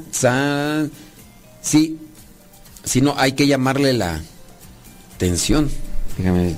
Hay que llamarle la atención y decirle a tu hermana para que no lo deje hacer eso. Oye, yo, yo entiendo que a lo mejor eh, por cierto tipo de costumbres se decía que por ahí eh, algunas personas del mundo artístico, del ambiente musical, que les daban besos a sus hijos en la boca. Ustedes van a decir, ay, pero pues qué, o sea, las personas que se aman se dan besos en la boca, pero no, no, no es correcto. El darse un beso en la boca despierta sensaciones, emociones, despierta pasiones desenfrenadas. Si mira, si con un beso en la mejilla, en la frente, la serotonina empieza ahí a... Y, se siente chido, pues digo, a menos de que, que sea con una persona que tiene repugnancia, o, pero un beso de tu mamá, un beso de tu hermana, de tu prima en la mejilla, de alguien, se siente chido. Digo, a menos de que venga alguien que tú digas, ay, guácala de pollo, guácala, pellejo de pollo, pellejo, pellejo. Y que te dé un beso y tú dices, ah, no. Pero hablar ya de los besos en la boca es despertar también la sensualidad. Y aún cuando sea que si tú quieres tu hija o tu hermana o lo que sea, se puede despertar la sexualidad, la sensualidad, todo lo que viene a ser con este tipo de, de cuestiones y pues pues obviamente no es correcto, no no no es propio. Yo diría que si avísale ahí a tu hermana, dile qué es lo que andaba haciendo tu, tu cuñado en ese estado de embriaguez porque pues, se les hace fácil. Dice, saludos padre, mire, le mando esta carta. Te escribí una carta y no me contestaste. Dice, yo no sé si es pecado o no, pero yo cuando comulgo siempre voy con el sacerdote para recibir el cuerpo y sangre de nuestro Señor Jesucristo. Nunca voy con los ministros extraordinarios de la Eucaristía. No se dice ministros extraordinarios de la Eucaristía. Ministros extraordinarios de la comunión. Pasa que ahora no párroco, ha de ser su párroco, ¿eh?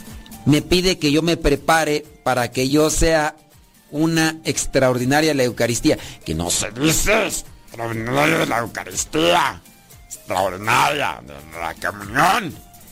Y yo pienso que una vez que la hostia es consagrada, se convierte en nuestro Señor Jesucristo. Nadie somos dignos de tenerlo en nuestras manos. ¿Y a poco en tu boca sí? Nomás pregunto. O sea, si, tu, si tus manos están en pecado, tu cuerpo está en pecado. Nada hace que tu boca podría estar limpia. Y más que con la boca, yo sé, yo sé que algunos cometen pecados cuando se dedican a las cuestiones orales. ¿Para qué se andan con sus cosas? ¿Para qué se andan con sus cosas? Entonces, pues no. Quien diga, no, yo, yo, o sea, soy indigno de- en las manos, porque mis manos son pecadoras. O sea que anduviste haciendo cosas con tus manos, cochinote, cochinota. Y con la boca, pues también. Si, si tus manos cometieron pecado, todo tu cuerpo está en pecado. Yo creo que es recomendable mirar el pasaje ese de donde está nuestro Señor Jesucristo haciendo el lavatorio de los pies, ¿no? Y que pues Pedro no se quiere dejar y dice, mira, pues si no te dejas, pues no vas a entrar en el reino cielo. Ay, no, sí. Lávame todo el cuerpo. Es más, ahorita me voy a quitar tu... Espérate, hombre. Ya, con que te laves las manos, ya con eso todo tu cuerpo está limpio. Si estás en gracia, todo tu cuerpo está limpio. Si estás en pecado, todo tu cuerpo está en pecado, no, no tus manos quedan eh, libres, no tus manos quedan exentas. Dice, yo nunca he tomado la hostia en mis manos, siempre la recibo en mi lengua. No me gusta hablar de la gente, padre, pero unas personas que son extraordinarias de la Eucaristía y terca otra vez a decir, Que no se dice que ministras de la Eucaristía. Se dice de la comunión. Mira, yo ahí puedo denotar tu ignorancia y entonces yo te recomiendo entonces que leas los documentos que se, que se refieren a lo que es la comunión y ahí está el derecho canónico y demás, ¿verdad? Para que primero cambies tu manera de, de expresarte y al, y al conocer también cambies tu manera de pensar. Dice que hay ministras, dice que no son humildes. Dice, yo no quiero volverme así. No te hace, no te hace soberbia ser ministra. La soberbia es cuando en tu cabeza empiezas a pensar lo que no es correcto y desviarte de, de lo que es Dios. Mi pregunta es, ¿estoy cometiendo pecados si me niego a ser extraordinaria? No, no cometes pecado, no cometes pecado, pero lo que yo sí puedo decir es que tú estás mal desde tu planteamiento en esto que piensas. Tienes que leer más sobre lo que es la liturgia y lo que es, en este caso, los ministros, lo que vendría a ser el servicio, el ministerio. Tienes que conocer un poco más. Le pregunto a usted por su experiencia que tiene en la iglesia. Sí, pues por eso te estoy diciendo. Y no es que yo sea una loca, no, yo no estoy diciendo que eres loca. Siempre cuido de no ofender a nadie y respetar a mi prójimo. Y sobre todo de no ofender a Dios con mis actos. Me parece magnífico, ¿eh? Me parece magnífico, qué bueno que tú no quieres ofender ni nada de eso. Pero creo yo que tú puedes ofender en la medida que concibes ideas que no son propias, que no son correctas de la liturgia. Creo yo que ahí tú estás cometiendo un error y por lo tanto necesitas eh, conocer, necesitas aprender más sobre esta situación. Trata, esfuérzate para que salgas de esa duda y a su vez tú también sigas ayudando a otros. Porque te digo, no es cuestión de que mi mano soy indigna, oye, en mi boca sí. Si estás indigna, estás indigna. Y aunque comulgues, si comulgas, estás eh, en pecado, estás comulgando tu propia condenación. En- No, por eso no es recomendable que anden acercándose.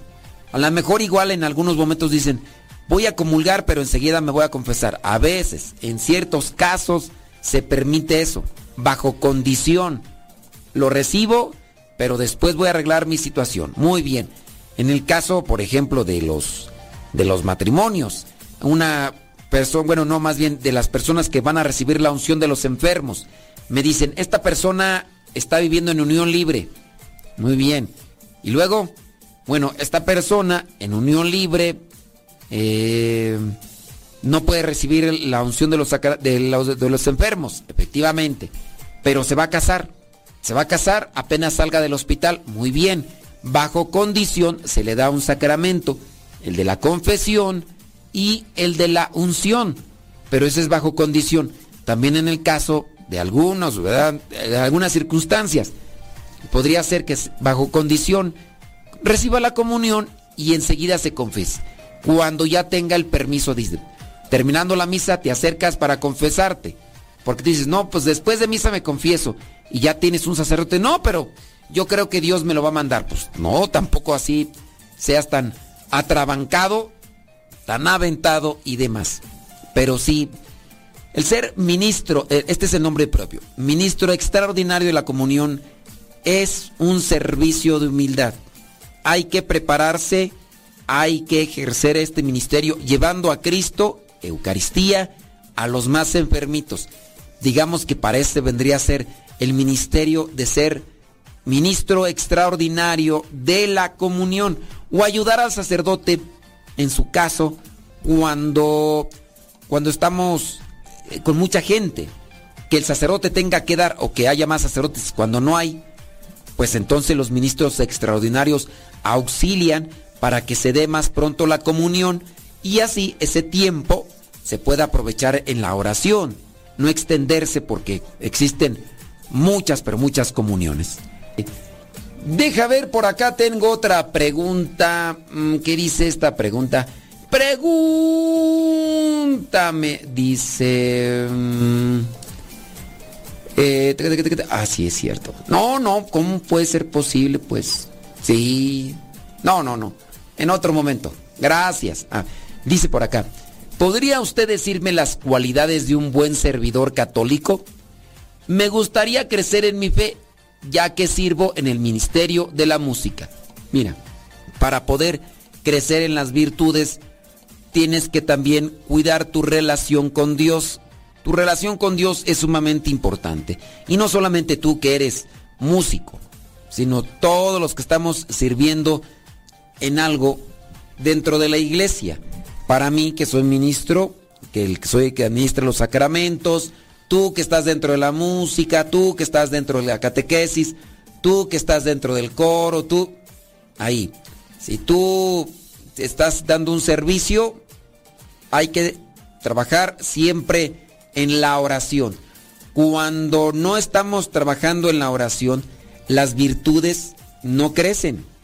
Cuando no trabajamos en la oración, en la vida de gracia, las virtudes no crecen. Y hay que hacer crecer las virtudes para bien de los demás y para bien nuestro.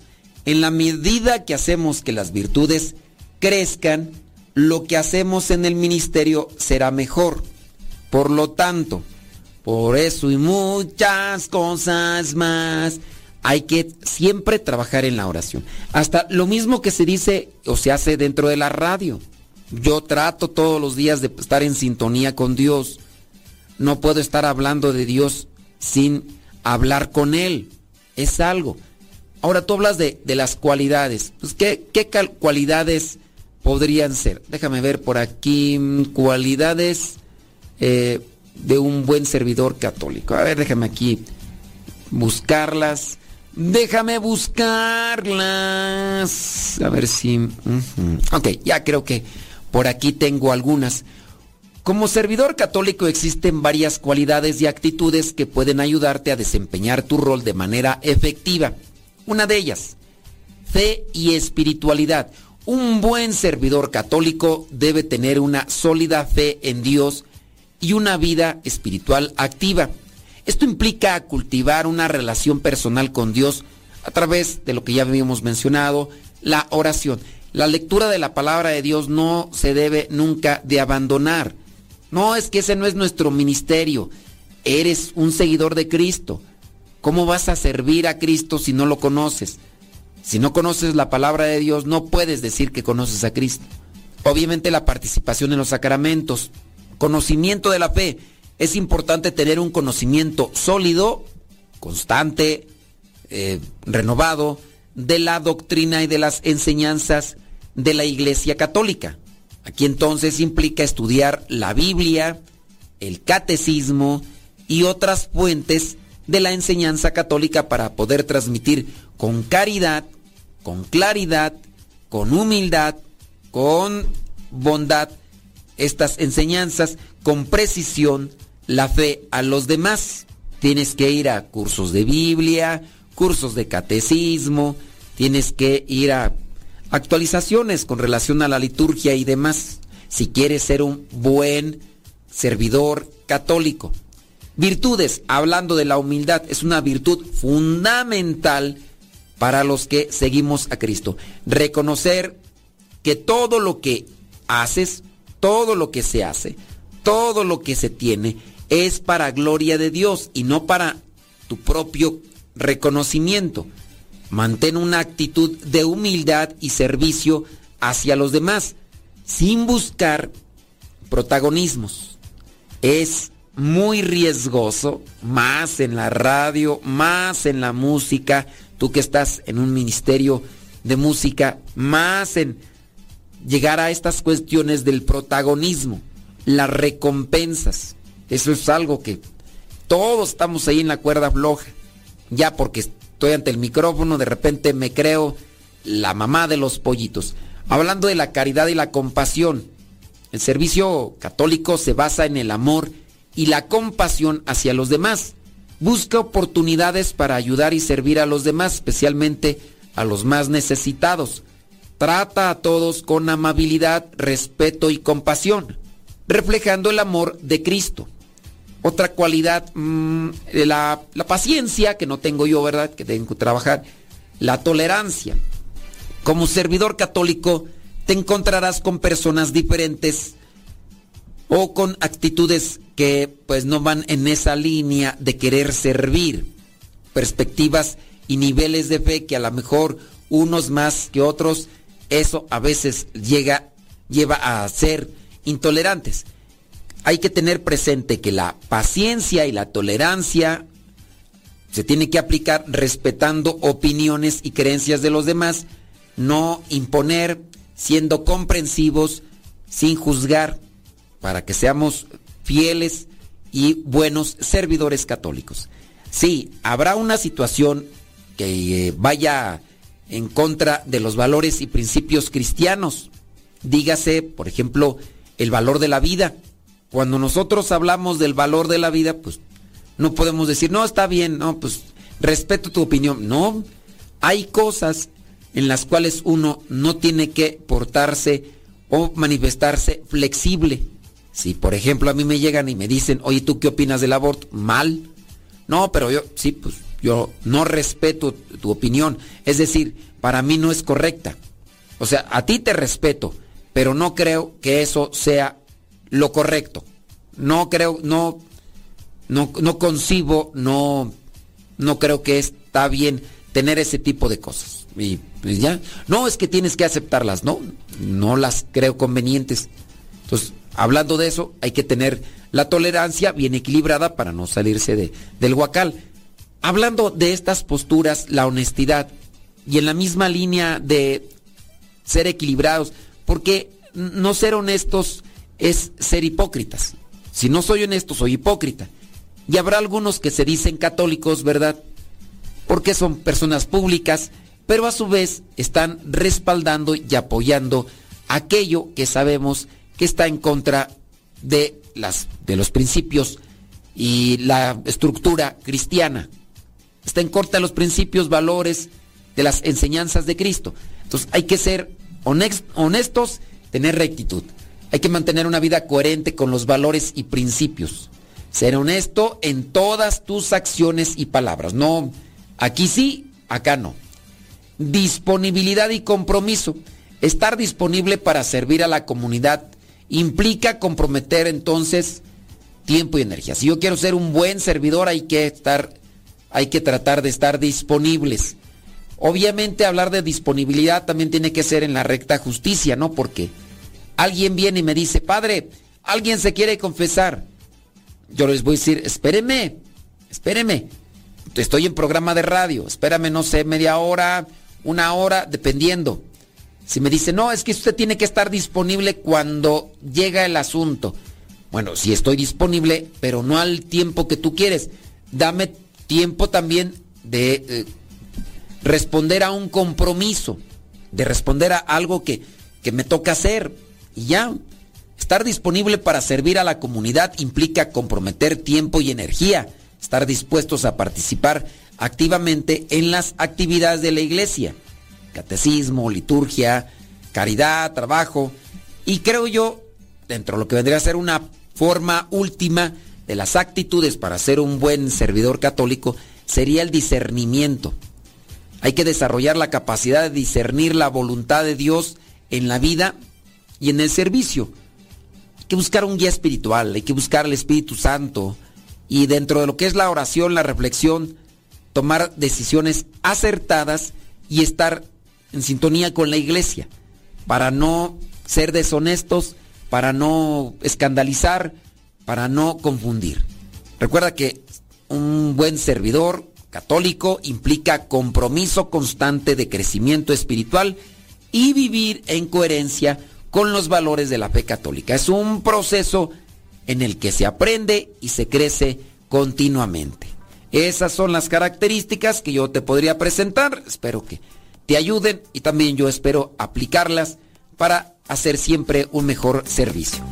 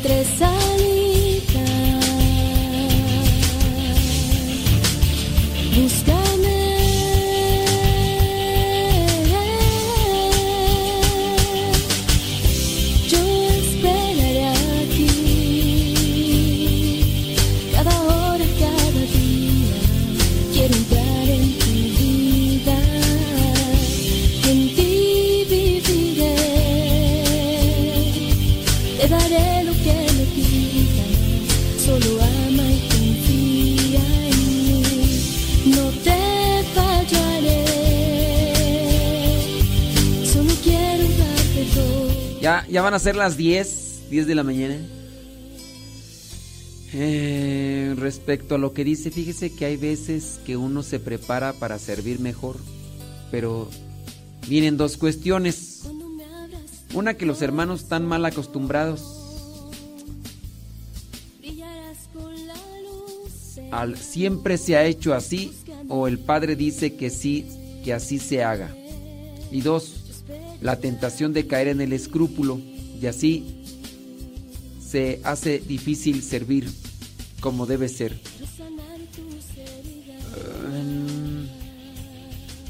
Creo que la complejidad, la dificultad siempre va a estar ahí.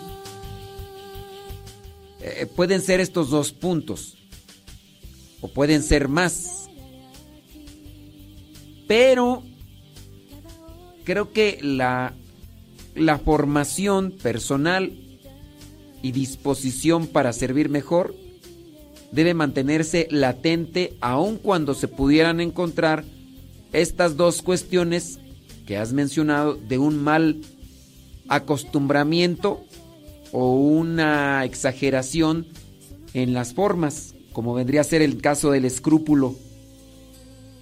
En, teniendo presente estas dos cuestiones, o en su caso la otras más, debe de mantenerse siempre latente, vigente y constante el deseo de, prepararse, formarse. Que desde nuestro lado no corresponda aún, no están preparado o no, no sirve. Que nos encuentren más bien siempre listos y preparados.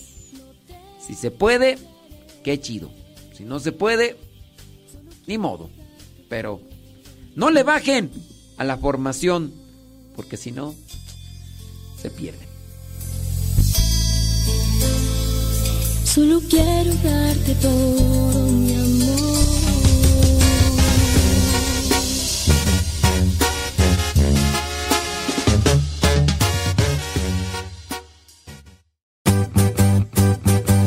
Ya llegó, ya llegó, ya llegó, ya llegó. DJ Chafa.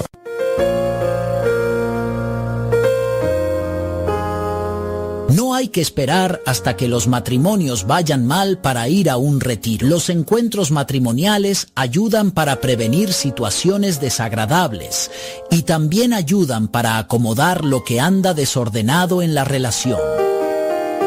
Participa del próximo encuentro para parejas, ya sean casadas o en unión libre. Este encuentro es presencial en la Casa de Retiros que está ubicada en San Vicente Chicoloapan, en el Estado de México. El encuentro dura dos días y comienza a las 9 de la mañana el sábado y termina el domingo a las 5 de la tarde del domingo, 20 y 21 de enero de este año 2024.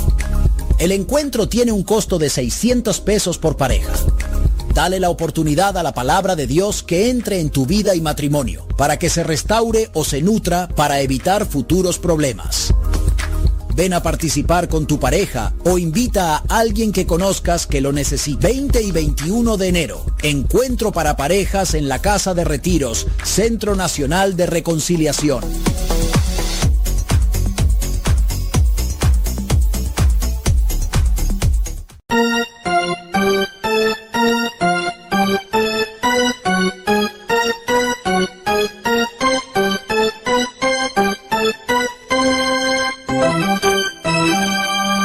Estás escuchando Radio Cepa.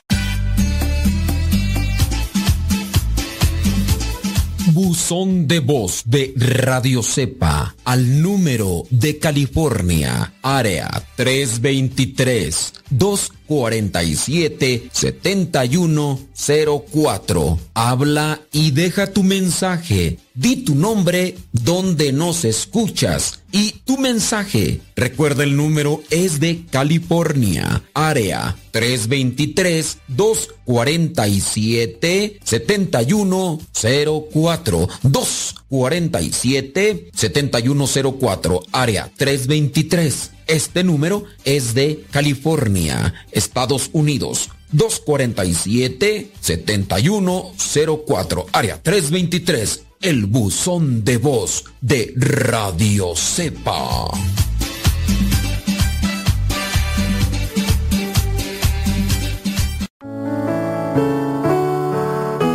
Cuando se habla desde la experiencia, es mejor. Te invitamos a escuchar esta conferencia testimonio de Rubén García para ayudar a jóvenes que tienen preferencia al mismo sexo y orientar a sus papás para que sepan ayudarlos. También estará respondiendo a sus dudas y compartirá información de manera anónima para ayudar a las personas que tengan esta preferencia y a los papás que tienen hijos en esta situación. La conferencia testimonio es el miércoles 17 de enero del 2024. Comienza a las 5 de la tarde. Hay una cooperación de 40 pesos. La conferencia testimonio será en el Centro Nacional de Reconciliación, que está ubicado en San Vicente Chicoloapán, Estado de México. Busca en Google Maps para que sea más exacto. Te esperamos este miércoles 17 de enero del 2024 a las 5 de la tarde para participar en esta conferencia testimonio. Ven y participa o invita a alguien a quien le pueda ayudar esta información.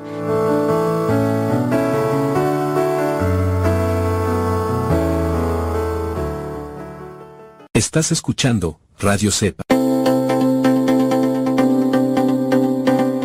Muchas gracias por escuchar Radio C. Si por medio de esta estación Dios te ha hablado y le has respondido con un cambio de vida. manda un audio por WhatsApp o por Telegram o al número del buzón de voz y dinos tu nombre. ¿Desde hace cuánto nos escuchas y en qué forma te ayudó a escuchar Radio Cepa?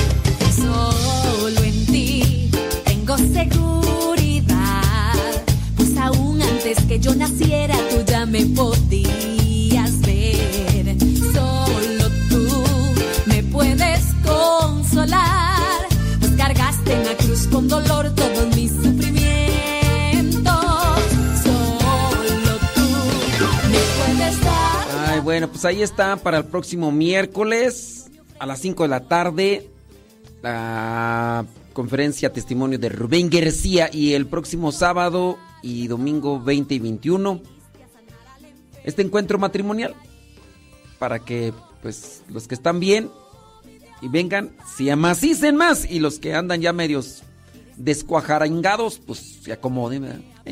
Pues Mándenos un mensaje a través del TTT Telegram, arroba cabina radio sepa. Si ya descargaste Telegram es muy fácil y así nos llega directamente al te- al teléfono. Arroba cabina radio sepa. Para las preguntas, arroba cabina radio sepa. Y también está un chat en Telegram. Un chat en Telegram que es arroba modesto radio. Así todo junto, ¿eh? Arroba Radio. Y ahí estamos al pie del cañón. Gracias. Siete minutos después de la hora. Solo tú puedes comprender. Es tu amor como un faro de luz que penetra mi corazón. Solo tú llenas mi soledad.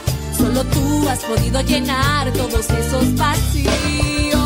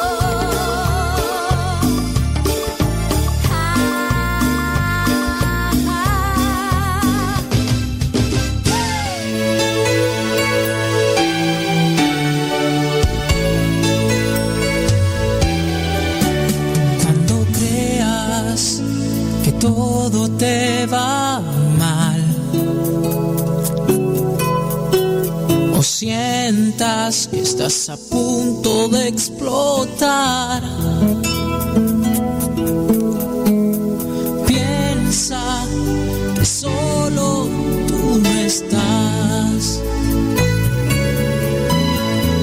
Piensa que a tu lado alguien va. Cuando el miedo te empiece a dominar, o creas que nunca te querrá. Voltea ya alguien de verdad, él desde siempre amándote está. Con tus temores y defectos o tus ganas de vivir, él te ama, él te quiere, él es así, quien te sueña. Ah, es Jesús.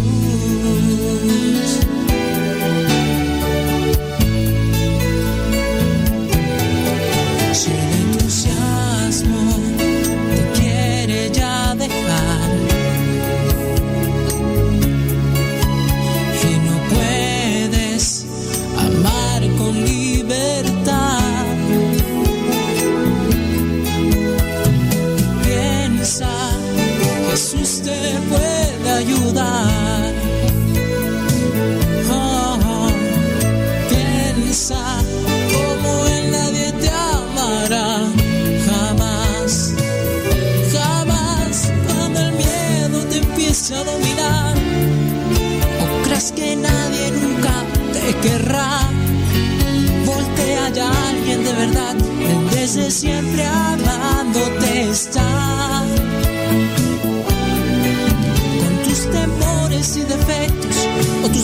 de vivir. Él te ama, Él te quiere, Él es así, quien te sueña.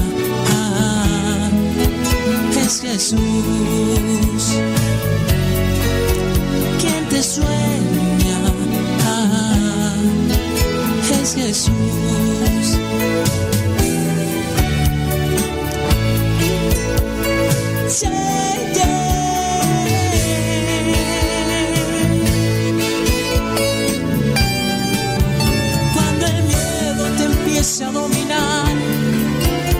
Creas que nadie nunca te querrá, voltea ya alguien de verdad, desde siempre amándote está.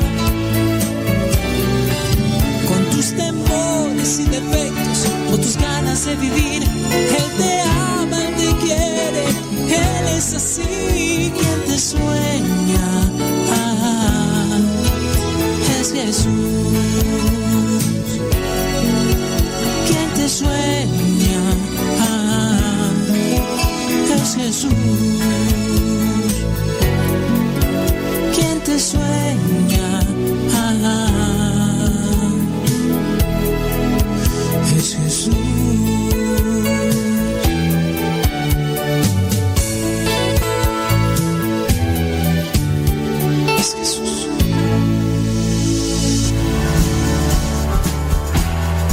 Conviene hacer una pregunta. En el matrimonio, ¿el amor se acaba o en su caso el egoísmo lo destruye?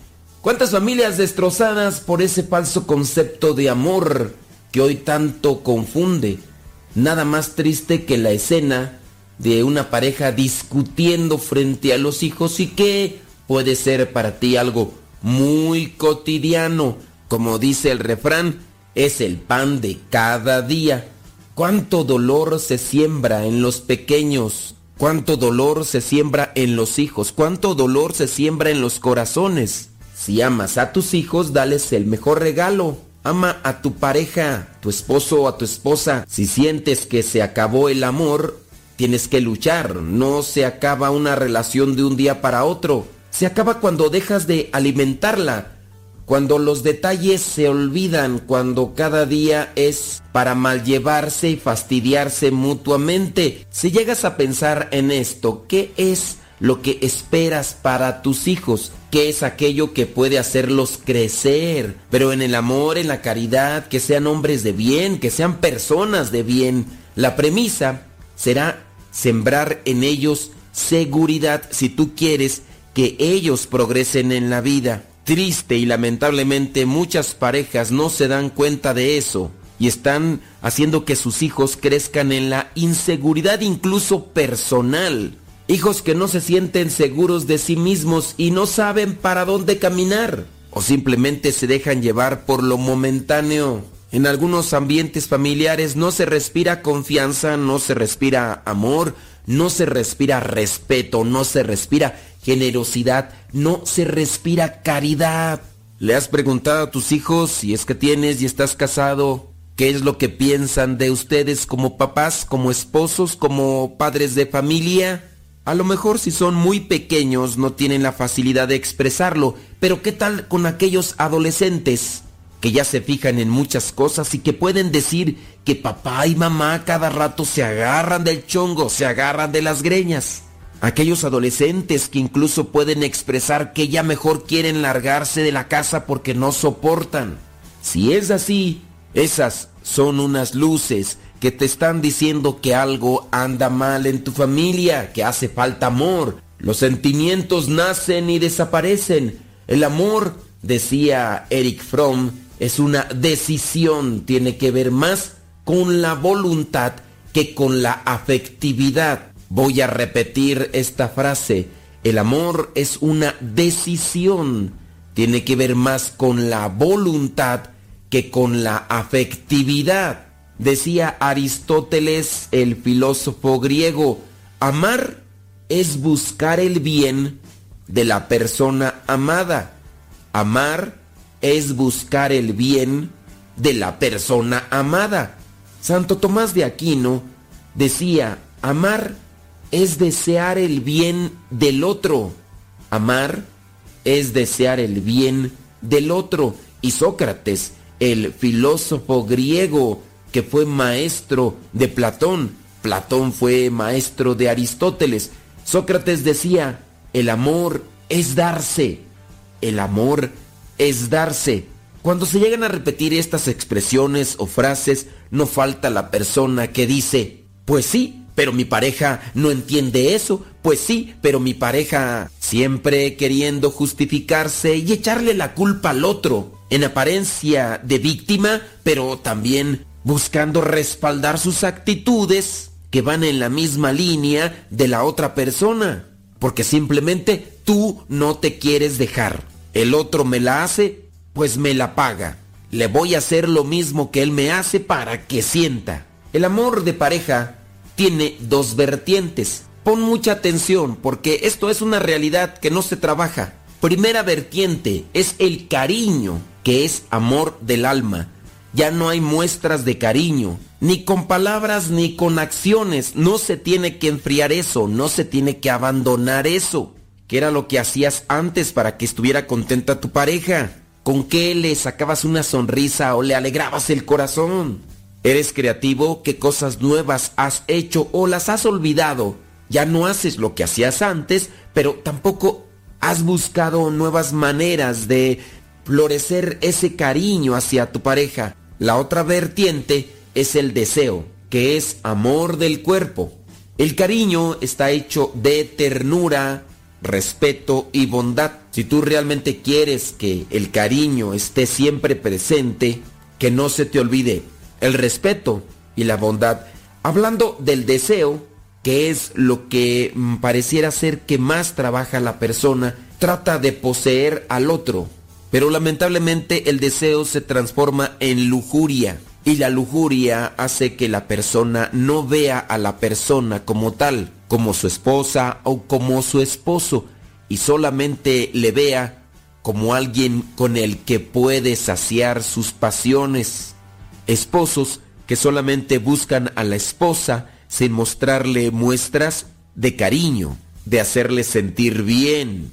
No hay detalles, no hay abrazos. La lujuria sin duda es lo que más domina en la relación. La esposa en ocasiones para no tener un conflicto desgastante con el esposo, no entra en discusión, teniendo presente que después de ese momento de placer, su esposo por un tiempo se quedará callado y ya no buscará la discusión.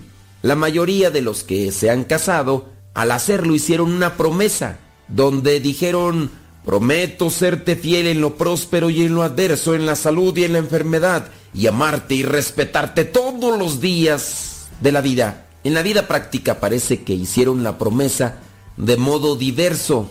Llegan a decir, prometo serte fiel en lo próspero, pero no en lo adverso, en la salud, pero no en la enfermedad, y amarte y respetarte solo cuando lo merezcas. Vivir de ese modo es dejar paso al egoísmo, y con el tiempo se cosecha la amargura, la soledad, la tristeza, el vacío, el sinsentido de esa vocación.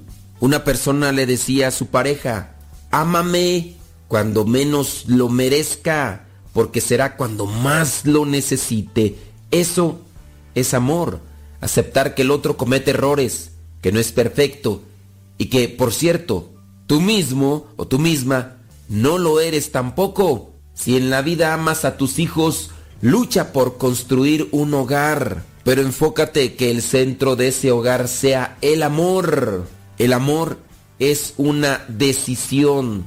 El amor se trabaja, se cultiva todos los días. Que este pasaje bíblico sea una receta diaria para los dos. Primera carta a los Corintios, capítulo 13, versículos del 4 al 7, donde dice, tener amor es saber soportar, es ser bondadoso, es no tener envidia, ni ser presumido, ni orgulloso, ni grosero, ni egoísta.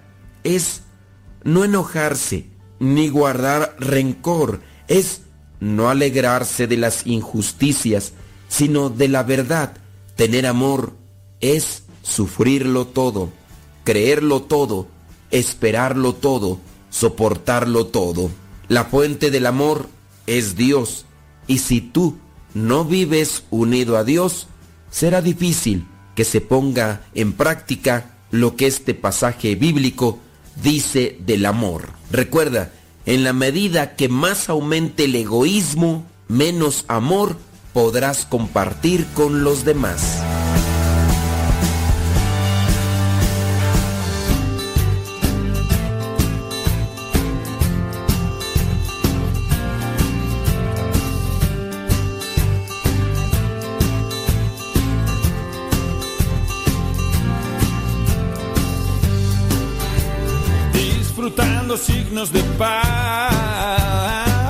Compartiendo gestos de amor, va rotando el gozo de la vida dada, anunciamos a nuestro Dios, todos somos uno en su amor, todos somos muchos al ver que viviendo hoy su palabra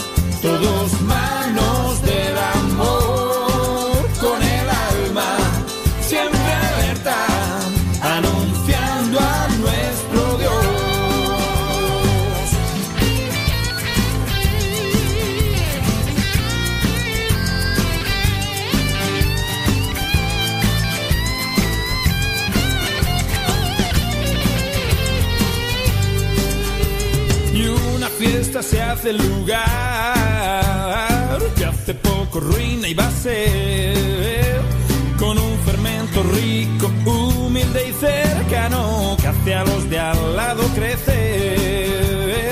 Todos somos uno en su amor, muchos entregados al ver que de un pueblo con alma errante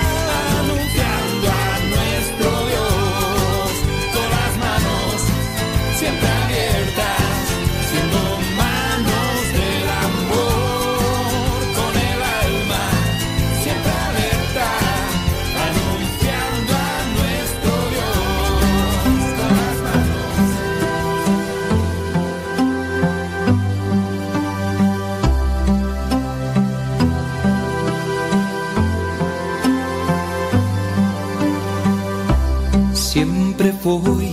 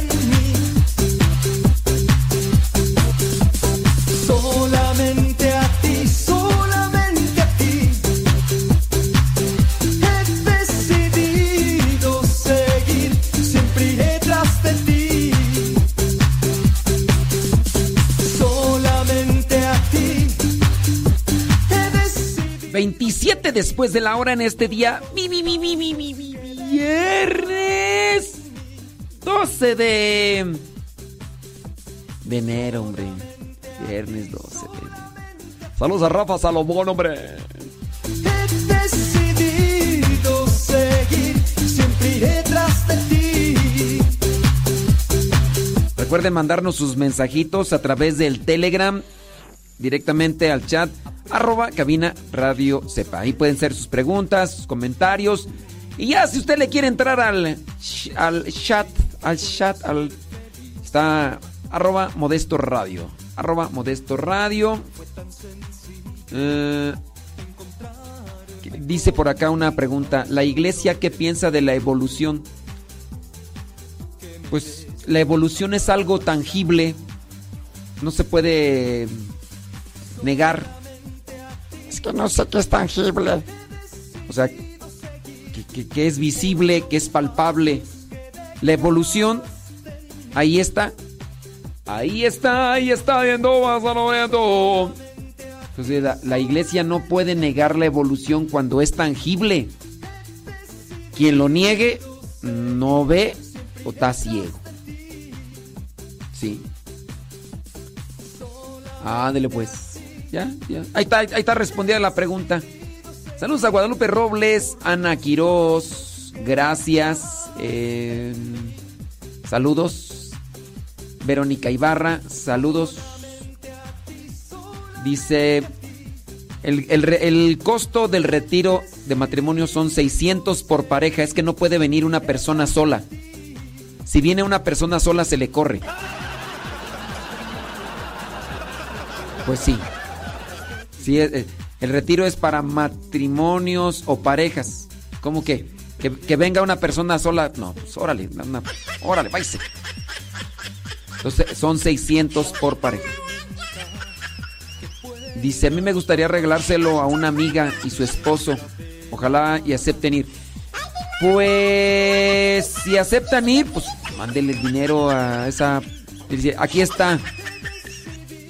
Si aceptan ir, usted mándeles el dinero y para el pasaje y ya todo y que se vengan.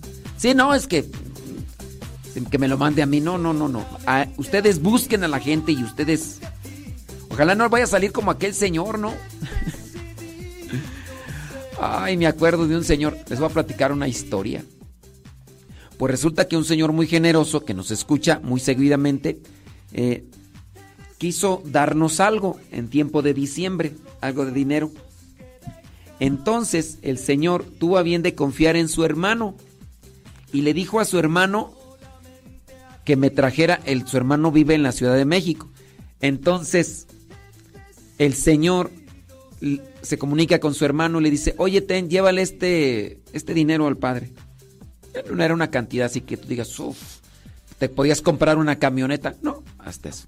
No era, no era algo que, con decirte que eh, podías haber pagado dos Ubers uno de ida y otro de venida de aquí de, de Chicoloapan a, a la Ciudad de México, o sea, como para decir. Entonces eran como, como mil, mil quinientos pesos, algo así. Era una cantidad que no es que. Entonces el señor se comunica con su hermano y entonces le dice a su hermano, te doy este dinero a ti y llévale el dinero al padre. Es un regalo por diciembre, ¿no? El señor vino después de que no había venido porque el señor que mandaba el dinero me preguntaba, dice, ¿ya fue mi hermano? Le dije, no, no ha ido. Es que ya me dijo que fue, le dije, pues no lo he visto. Y ya entonces el señor viene y me dice, dice, vengo a conocerlo, es que me dijo mi hermano que viniera a conocerlo. Y yo estaba dando misa, terminó la misa y todo. Yo ya sabía quién era, porque ya el señor me había escrito. Dice, me gustaría tomarme una foto con usted. El señor, el hermano de este, se tomó la foto conmigo y le mandó la foto a su hermano diciéndole que ya me había dado el dinero cuando no me dio nada. Entonces, este, el señor me dice, mire, mi hermano me dio un dinero para usted, pero por favor, dígale que ya se lo di. Yo ahorita no lo traigo, lo que pasa es que traigo algunas cosas, pero yo prometo traérselo en las próximas semanas. O sea, el Señor me estaba haciendo que mintiera a la persona que y así. Entonces, este pues ya le dije, "No, pues mire, su hermano me dijo que me dijo que le dijera a usted esto, pero pues pues eso me lleva a mí a decir mentiras, entonces pues no. Entonces tenga mucho cuidado. Gracias a Dios es viernes. Gracias a Dios mañana hay otro fin de semana para disfrutar. Viernes.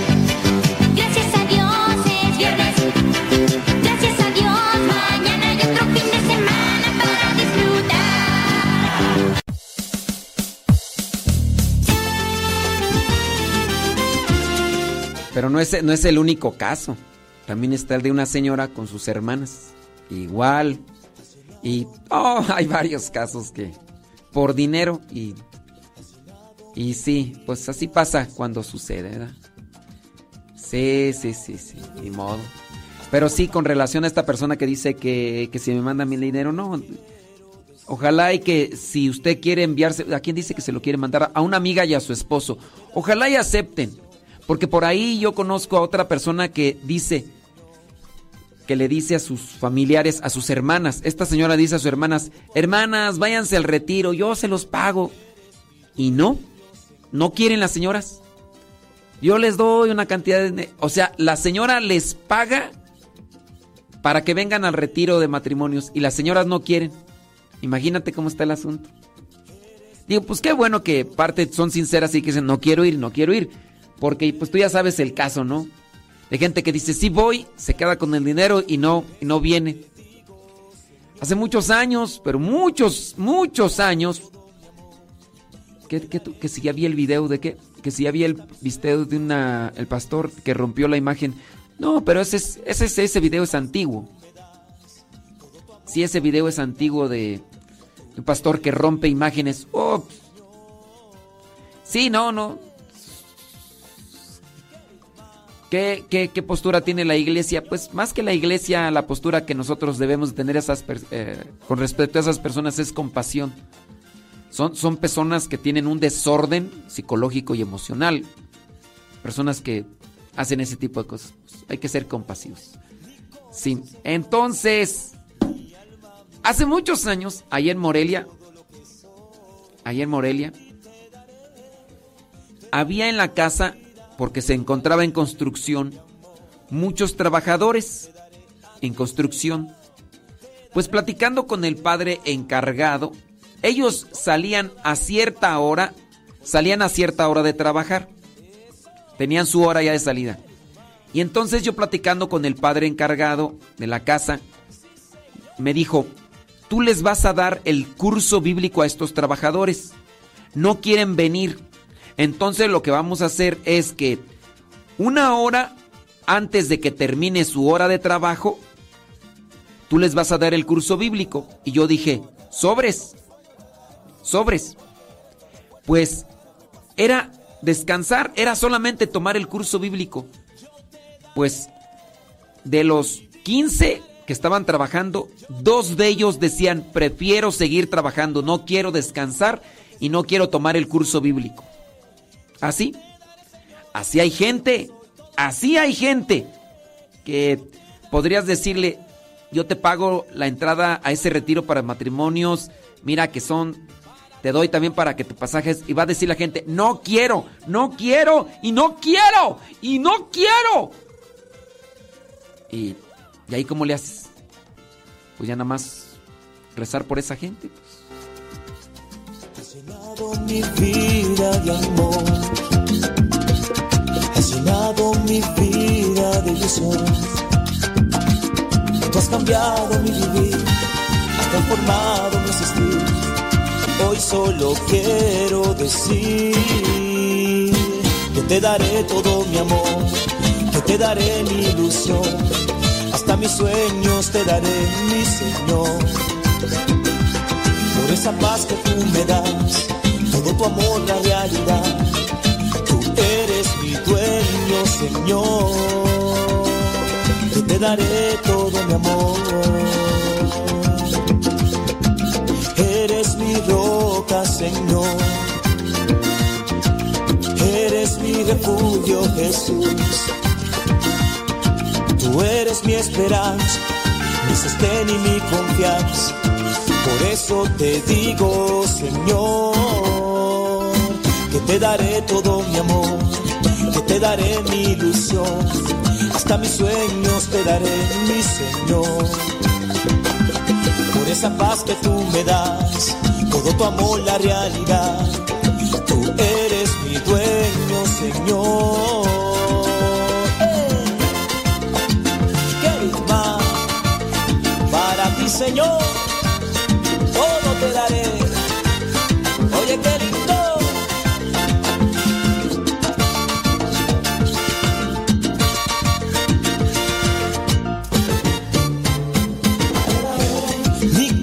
Señor, mi alma, mi Dios, todo lo que soy, a ti te daré, te daré toda mi vida, ahí te daré todo mi amor te daré, te daré a ti, Señor, te daré, Eva. Todo te lo daré, papá, porque mi vida es tuya. Eso,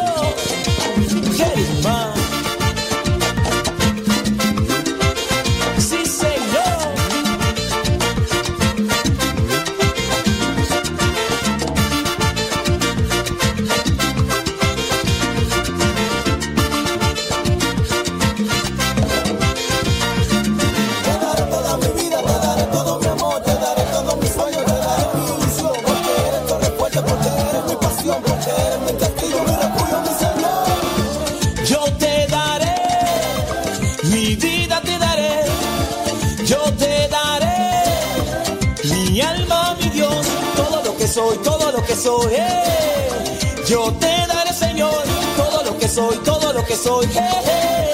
Yo te daré.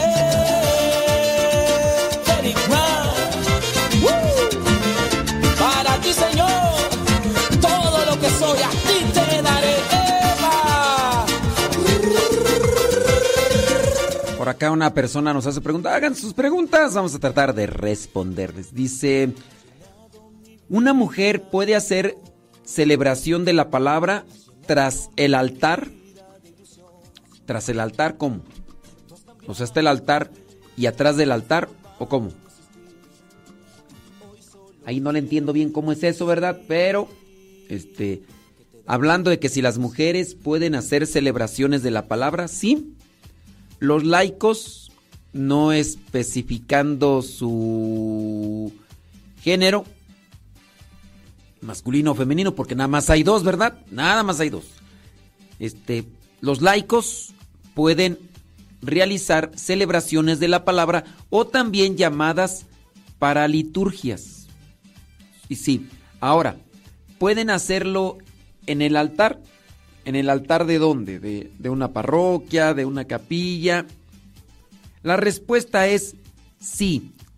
La pero no, no sé a qué te refieres con tras el altar. A ver si nos explicas mejor, ¿verdad? Porque cuando tú dices tras el altar, entonces quiere decir que aquí está el altar y atrás del altar hacia allá, atrás, allá. No sé si es.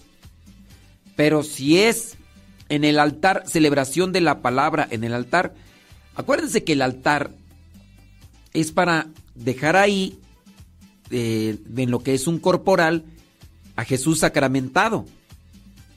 Entonces, no es, el altar no es para una proclamación, para la proclamación de la palabra está el ambón. En el altar, en el altar es para la consagración y para que ahí eh, podamos dejar a nuestro Señor Jesucristo. Pero bueno, no entiendo bien la pregunta, eso detrás el altar y eso solamente como una respuesta empática a esta situación. Una mujer puede hacer celebración de la palabra en una capilla, en una parroquia. Sí, sí puede. Puede hacerlo. Una mujer puede exponer el Santísimo. Sí puede. Cualquier mujer, no. ¿Quién puede hacer una celebración de la palabra? Alguien que esté cualificado y que le haya sido dada la indicación. También en su caso la exposición de Jesús sacramentado la puede hacer un laico, hombre o mujer. La exposición del Santísimo se hace en el altar. La palabra altar significa una repisa alta. Otra cuestión con relación a, a la exposición del Santísimo. ¿Puede un laico hacer procesión del Santísimo? La respuesta es no. No puede, no puede ni debe hacer procesión con Jesús sacramentado un laico. Esto está conferido solamente al diácono, al sacerdote o al obispo. Está dictaminado en el derecho canónico. Ciertamente no recuerdo el número como tal, lo podríamos buscar si solo lo quieres tú tener presente para ir a presentárselo a alguien o lo puedes tú buscar ahí. Pero sí, ahí está en el derecho canónico que hablando de la procesión no la deben de hacer los laicos. La procesión está conferida solamente para los diáconos, sacerdotes u obispos. ¿Alguna otra pregunta? Dice por acá. Saludos y demás. Eh, dice, mm, porque el ministro extraordinario de la comunión no consagra la hostia, sino el sacerdote. Bueno, no le entiendo acá toda la explicación. A ver, ¿qué más? Dice, pregunta. Ah, ok, entonces es una cosa que por acá ahorita vamos a contestar más acá. Una religiosa. Ah, no le entiendo a esa pregunta. ¿Quién sabe qué querrá decir acá? ah? No sé. Muy bien. Es que si, si me hacen similar al sacerdote. ¿Similar al sacerdote qué? Ay, es que no le entiendo. Sí, hagan la pregunta bien porque puede hacerlo una religiosa, exponer el Santísimo. Una religiosa es un laico consagrado. Un- una religiosa es un laico consagrado. Hablando de las religiosas, las religiosas pueden exponer el Santísimo siempre y cuando se les confiera esa facultad. No, cual- no por ser religiosa ya puedo exponer el Santísimo cuando yo quiera. No, esto tiene una indicación, tiene una forma. Supongamos que a la religiosa se le confiere que en su celda pueda tener a Jesús sacramentado para hacer oración como lo han hecho algunas religiosas.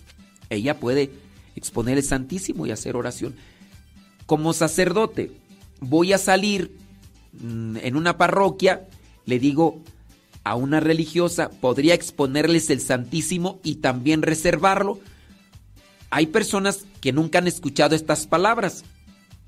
Se dice reservar el Santísimo cuando se lleva a Jesús sacramento. De veras, hay gente que no ha escuchado. Y a pesar de que ya tienen como 80 años, dicen, Yo nunca había escuchado esa palabra de reservar. ¿Qué es reservar? no la habían escuchado.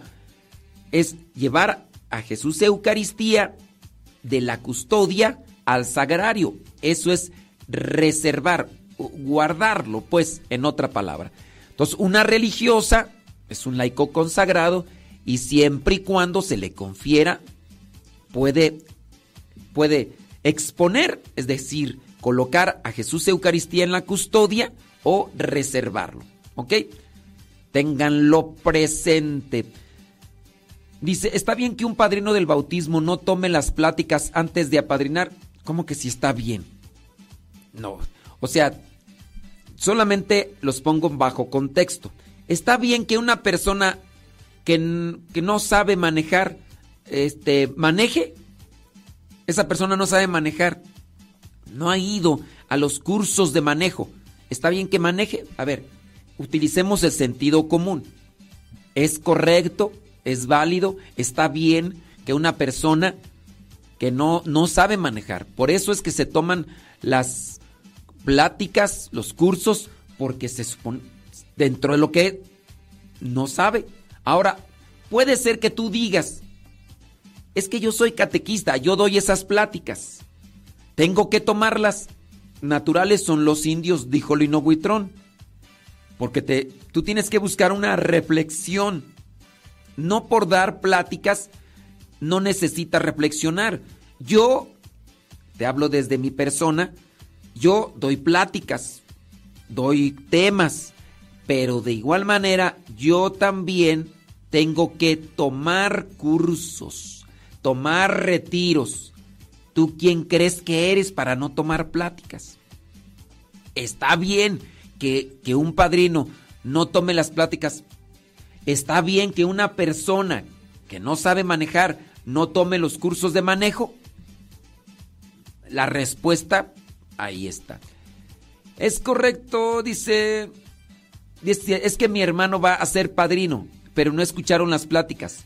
Yo le iba a decir que no estaba bien, por ya no queremos batallar para recibir los sacramentos. Pues ya no quieren batallar, ya no quieren prepararse, ya no quieren, no quieren nada. Entonces, ¿a, dónde, ¿a dónde va a llevar tu hermano a ese ahijado?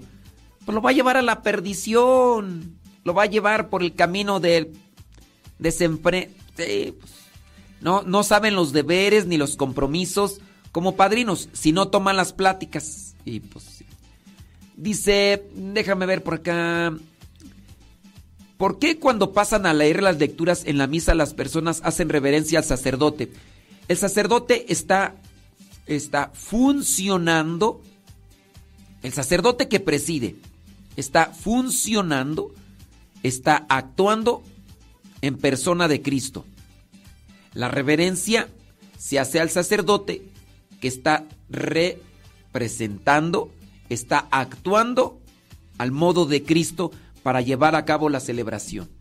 Por eso es que se hace reverencia al sacerdote que preside, porque pueden estar otros sacerdotes. También se hace una pequeña reverencia cuando se pasa frente al altar, porque el altar representa a Cristo. Es una pequeña reverencia. Y por eso y muchas cosas más. ¿Cómo la ve desde ahí? Ahí yo se lo dejo. Espero que lo, lo tenga anotado y con eso conozca un poquito más de por qué y para qué se hacen las cosas. Eres tú mi luz,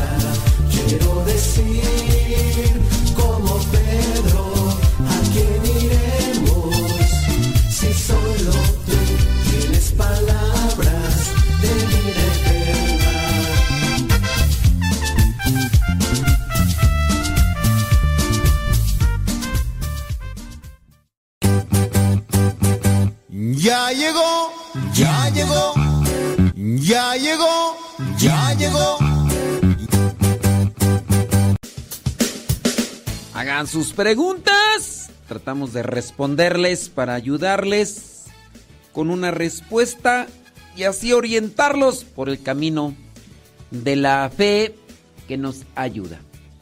Dice por acá, mm, yo empecé a proclamar la palabra, pero ahora los dos, mis hijos, ahora los dos, mis hijos ya proclaman. ¿Qué debo dejar de proclamar yo o debo seguir? Bueno, no sé aquí de proclamar a qué se refiere, ojalá y la persona pues fuera más clara en el sentido de proclamar. Eh, es que yo entiendo eso de proclamar la palabra de Dios de lo que yo hago, ¿no? Proclamar en dónde, con quién, a qué hora, no lo sé. Entonces, pues sí me, me deja ahí como que en la duda, ¿no? Si, si fuera un poquito más clara la pregunta, no sé si sea en la misa o en un retiro. Po- podemos suponer muchas cosas, pero para no hablar de más innecesariamente, mejor me detengo ahí. Ojalá y nos mande una, una pregunta más clara. Y ya. Dice, pregunta, si el sacerdote que me confiesa no está usando estola, ¿es válida la confesión? Ustedes deben de tener presente que para que sea válido el sacramento, se necesita la fórmula y la materia. Todos los sacramentos, todos los sacramentos tienen una fórmula o una forma y materia. En algunos casos no basta la fórmula y la materia. Se necesita otros elementos. Por ejemplo, la confesión. Se necesita dolor de pecado, arrepentimiento, propósito de enmienda. Puede ser que tú te confieses, pero no traes propósito de enmienda. ¿Fue válida la confesión? No, porque no quisiste corregir, no quisiste cambiar. Otra cosa es que te gane la debilidad. Traías la buena intención, pero la te ganó la debilidad, esa es otra cosa. Pero en el caso solamente de que el sacerdote use o no use estola, puede, puede dar como válido el sacramento, no. El sacramento, si tiene todos los otros elementos que envuelven a la confesión, es válido. Los que son propios. Traer estola o no traer estola no es un requerimiento para que el sacramento sea válido. No es un requerimiento. Pero sí es necesario, tanto para el mismo sacerdote como prevención, como defensa contra el maligno y también para el peligrés que se puede acercar a la confesión cuando ve al sacerdote con su estola. Pasamos a otro, otra pregunta de confesión. Dice, una vez se me olvidó rezar mi penitencia porque en el momento que iba a empezar a rezar entró el Santísimo y me puse en adoración y se me olvidó. Se tiene que cumplir con la penitencia. Ahora, no cumpliste con la penitencia. ¿No fue válido el sacramento? Sí, el sacramento sigue siendo válido. Pero hablando de la ayuda y de la sanación espiritual que se quiere alcanzar, no puede ser viable de manera pronta. Se necesita cumplir con la penitencia. Cumpla con la penitencia. En ocasiones, pues uno tiene que saber qué penitencias pone. Yo trato de escuchar a las personas, trato de conocerlas para que conforme al conocimiento que yo pueda tener de las personas, les dejo una penitencia. Si yo le dejo que rece el rosario a una persona que no no reza, esa persona lo va a ver como algo muy pesado. Si yo le dejo el rosario a una persona que todos los días reza el rosario, va a decir, pues ya lo hago siempre, ya lo hago siempre. Ok, quieres una, entonces tú, tú estás necesitando una penitencia más pesada. Ok, te voy a dejar eh, tres rosarios de rodillas. Tres rosarios de para que se te quite, pues que pues estás buscando penitencia. A ver si eso los haces, a ver si eso los haces. pues. Entonces, si uno busca, uno da la penitencia como ayuda espiritual. Ya si la persona lo hace o no lo hace, pues, que yo sé que no, pero un hermano así lo va a hacer. No sé de qué pregunta es esa, pero en fin, en fin, en fin. Bueno, ya no veo preguntas por acá, señoras y señores, ya traté de responder todas las preguntas que por ahí miré. Veo puro saludo, comentario y demás. Muchas gracias. Sí, es que ahí en el chat se me revuelven todas con los saludos y demás y no veo las preguntas que, que como tal son. Así que... Ajá. No, pues sí. Ni modo, dijo Lupe, ¿qué le vamos a hacer? Bueno, ya ahí están todas las preguntas que alcancé a mirar. Ya si algunas no las respondí, pues, pues ¿qué quieres?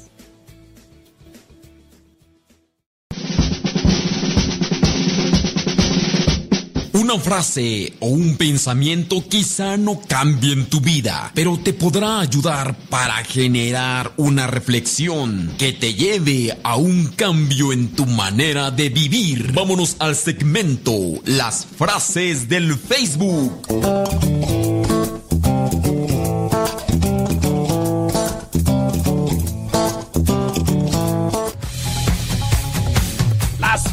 Del Facebook. Vámonos con las frases del Facebook. Tan. ¿Dónde están tú las frases del Facebook? Aquí están. Muy bien, muy bien, muy bien. Dice, no empieces el día con los pedazos rotos de ayer. No empieces un nuevo día con los pedazos rotos de ayer. Tú ya sabes cuáles son los pedazos rotos. Sí. No empieces un nuevo día con los pedazos rotos de ayer. Así que, sé cauteloso, sé cauteloso. El amor es una condición en la que la felicidad de otra persona es esencial para tu propia felicidad. Una persona también puede tener felicidad mirando que la otra persona es feliz. En mi caso, aunque no tengamos una relación sanguínea, pero cuando ustedes me comparten y me dicen que están bien, después de la tribulación, después de la tempestad, yo me siento feliz. Digo, qué chido. Qué nice. Qué pirruris. Qué qué qué bien. Qué bien. O sea, si vienes y me dices, "Yo estoy bien." Digo, está chido, o sea, o sea, sí me da gusto, pero no me da más gusto que cuando en ocasiones sé que la estás pasando mal, pero ya andas bien. Ahí me da gusto. Claro, también me da tristeza cuando me compartes que andas mal por diferentes situaciones.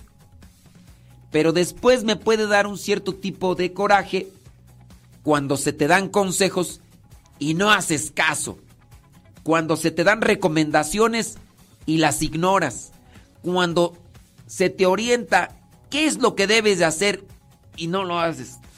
Ahí es dices, o sea, estaba triste por tu situación, pero después me da tirria nada más de saber que sigues en la misma postura terca y necia y no quieres no quieres dejar eso.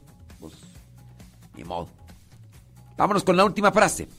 Experiencia no es lo que nos sucede. Es lo que hacemos con lo que nos sucede. Experiencia no es lo que nos sucede, sino lo que hacemos con, nos, con lo que nos sucede. Fíjate que nos pasó esto, pero de, de eso hicimos esto, esto y esto. La experiencia es lo que hiciste con lo que sucedió. Esa, tienes experiencia. A todos puede pasarle esa misma circunstancia, pero no todos pueden reaccionar como tú reaccionaste con lo que te sucedió. Acuérdate que nadie experimenta en cabeza ajena. Así que, ¡ponte pilas!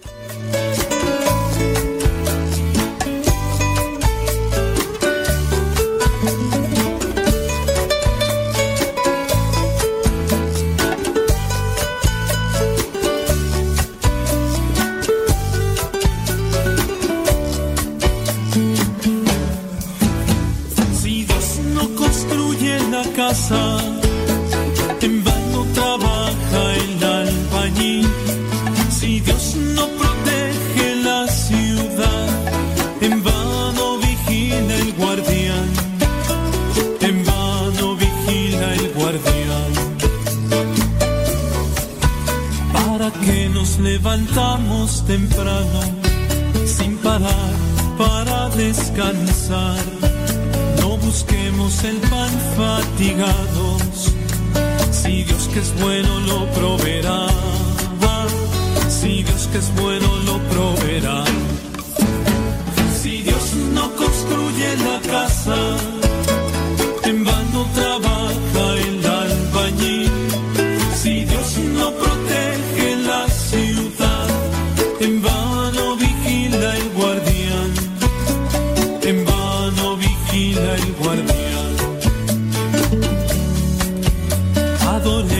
A Dios en su templo, en su casa nos hace habitar.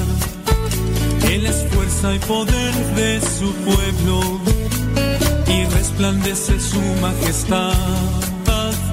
Y resplandece su majestad. Si Dios no construye la casa, en vano trabaja el albañil. Si Dios no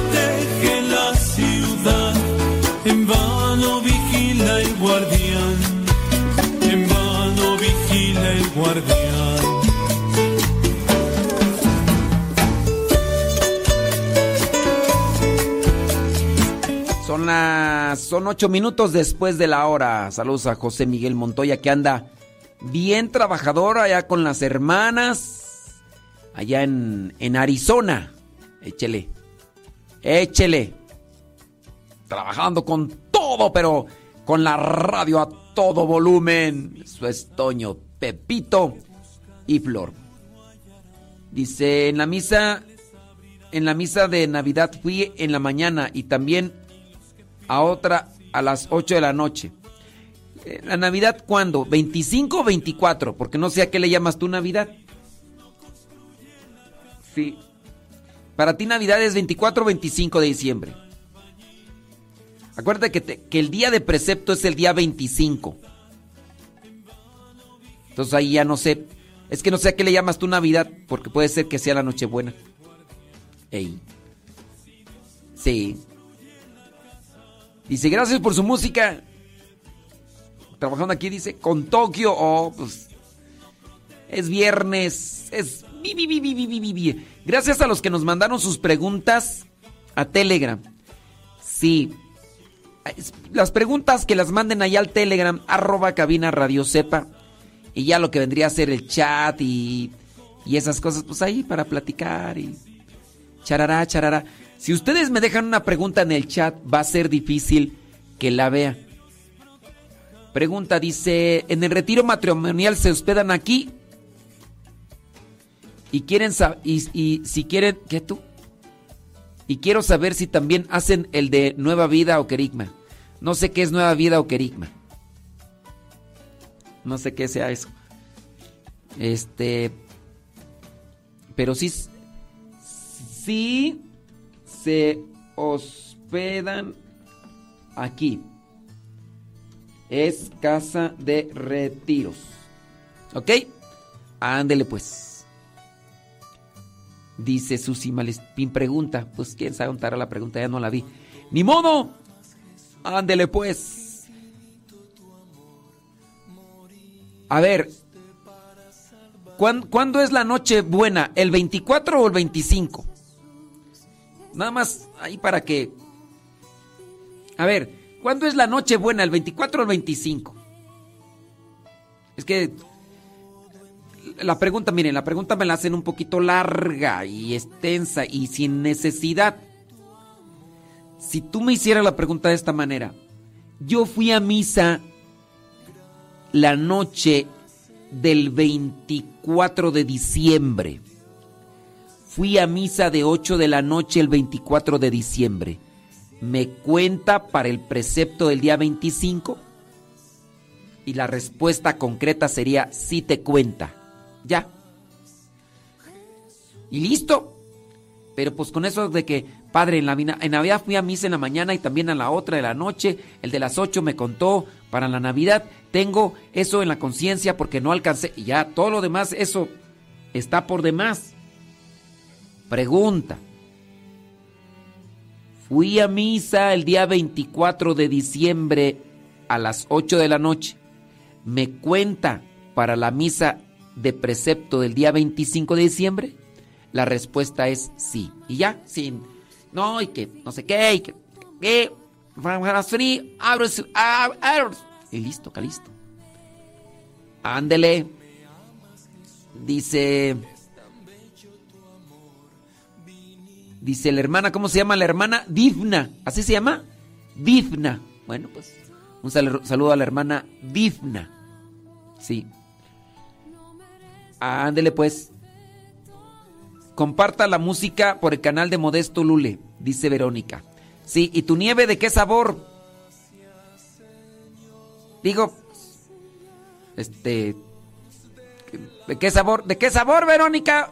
Ah, tenemos piñón, tenemos vainilla, tenemos de chocolate, tenemos de, no sé. Sí. Ándele pues. Sí, sobres pues. Señores, señores, aquí cortamos la transmisión de Facebook y de YouTube. El programa se va a quedar guardado ahí en YouTube. Ya después Arnulfo nos hará el favor de subir este programa a Spotify, a iTunes. Ustedes pueden buscar nuestros programas pasados en canal de Spotify, iTunes, en todas las plataformas de podcast. Busque el canal que se llama Modesto Radio. Ahí puede escuchar, volver a escuchar los programas ya pasados y puede descargarlos en su aplicación, en su tableta, en su celular, para escucharlos cuando no tenga internet. Que va a viajar. Necesita un programa de tres horas. Ahí está el de al que madruga. Ahí está el que madruga. Que, anda trabajando, pero que no tiene internet. Descargue un programa de tres horas. Unos dos de tres, de tres horas irá. Variadito. De una cosa. Saludos, música, evangelio, de todo. Tres horas. Digo, no sé si eso te... A los que nos están mandando sus preguntas, bueno, háganlo. No las voy a responder ahorita. Porque pues llegan ya cuando me estoy despidiendo hasta, hasta como que le hacen de, de adrede de... Ya se está despidiendo. Ahorita mándala. Ahorita manda la pregunta. eh. Ahorita, ahorita, ahorita que se está despidiendo ya para que no se vaya.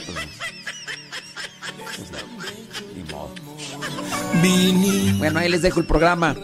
Ahí les dejo el programa en YouTube y en Facebook. Modesto Radio. En Spotify, iTunes, Modesto Radio. Gracias. Muchas gracias.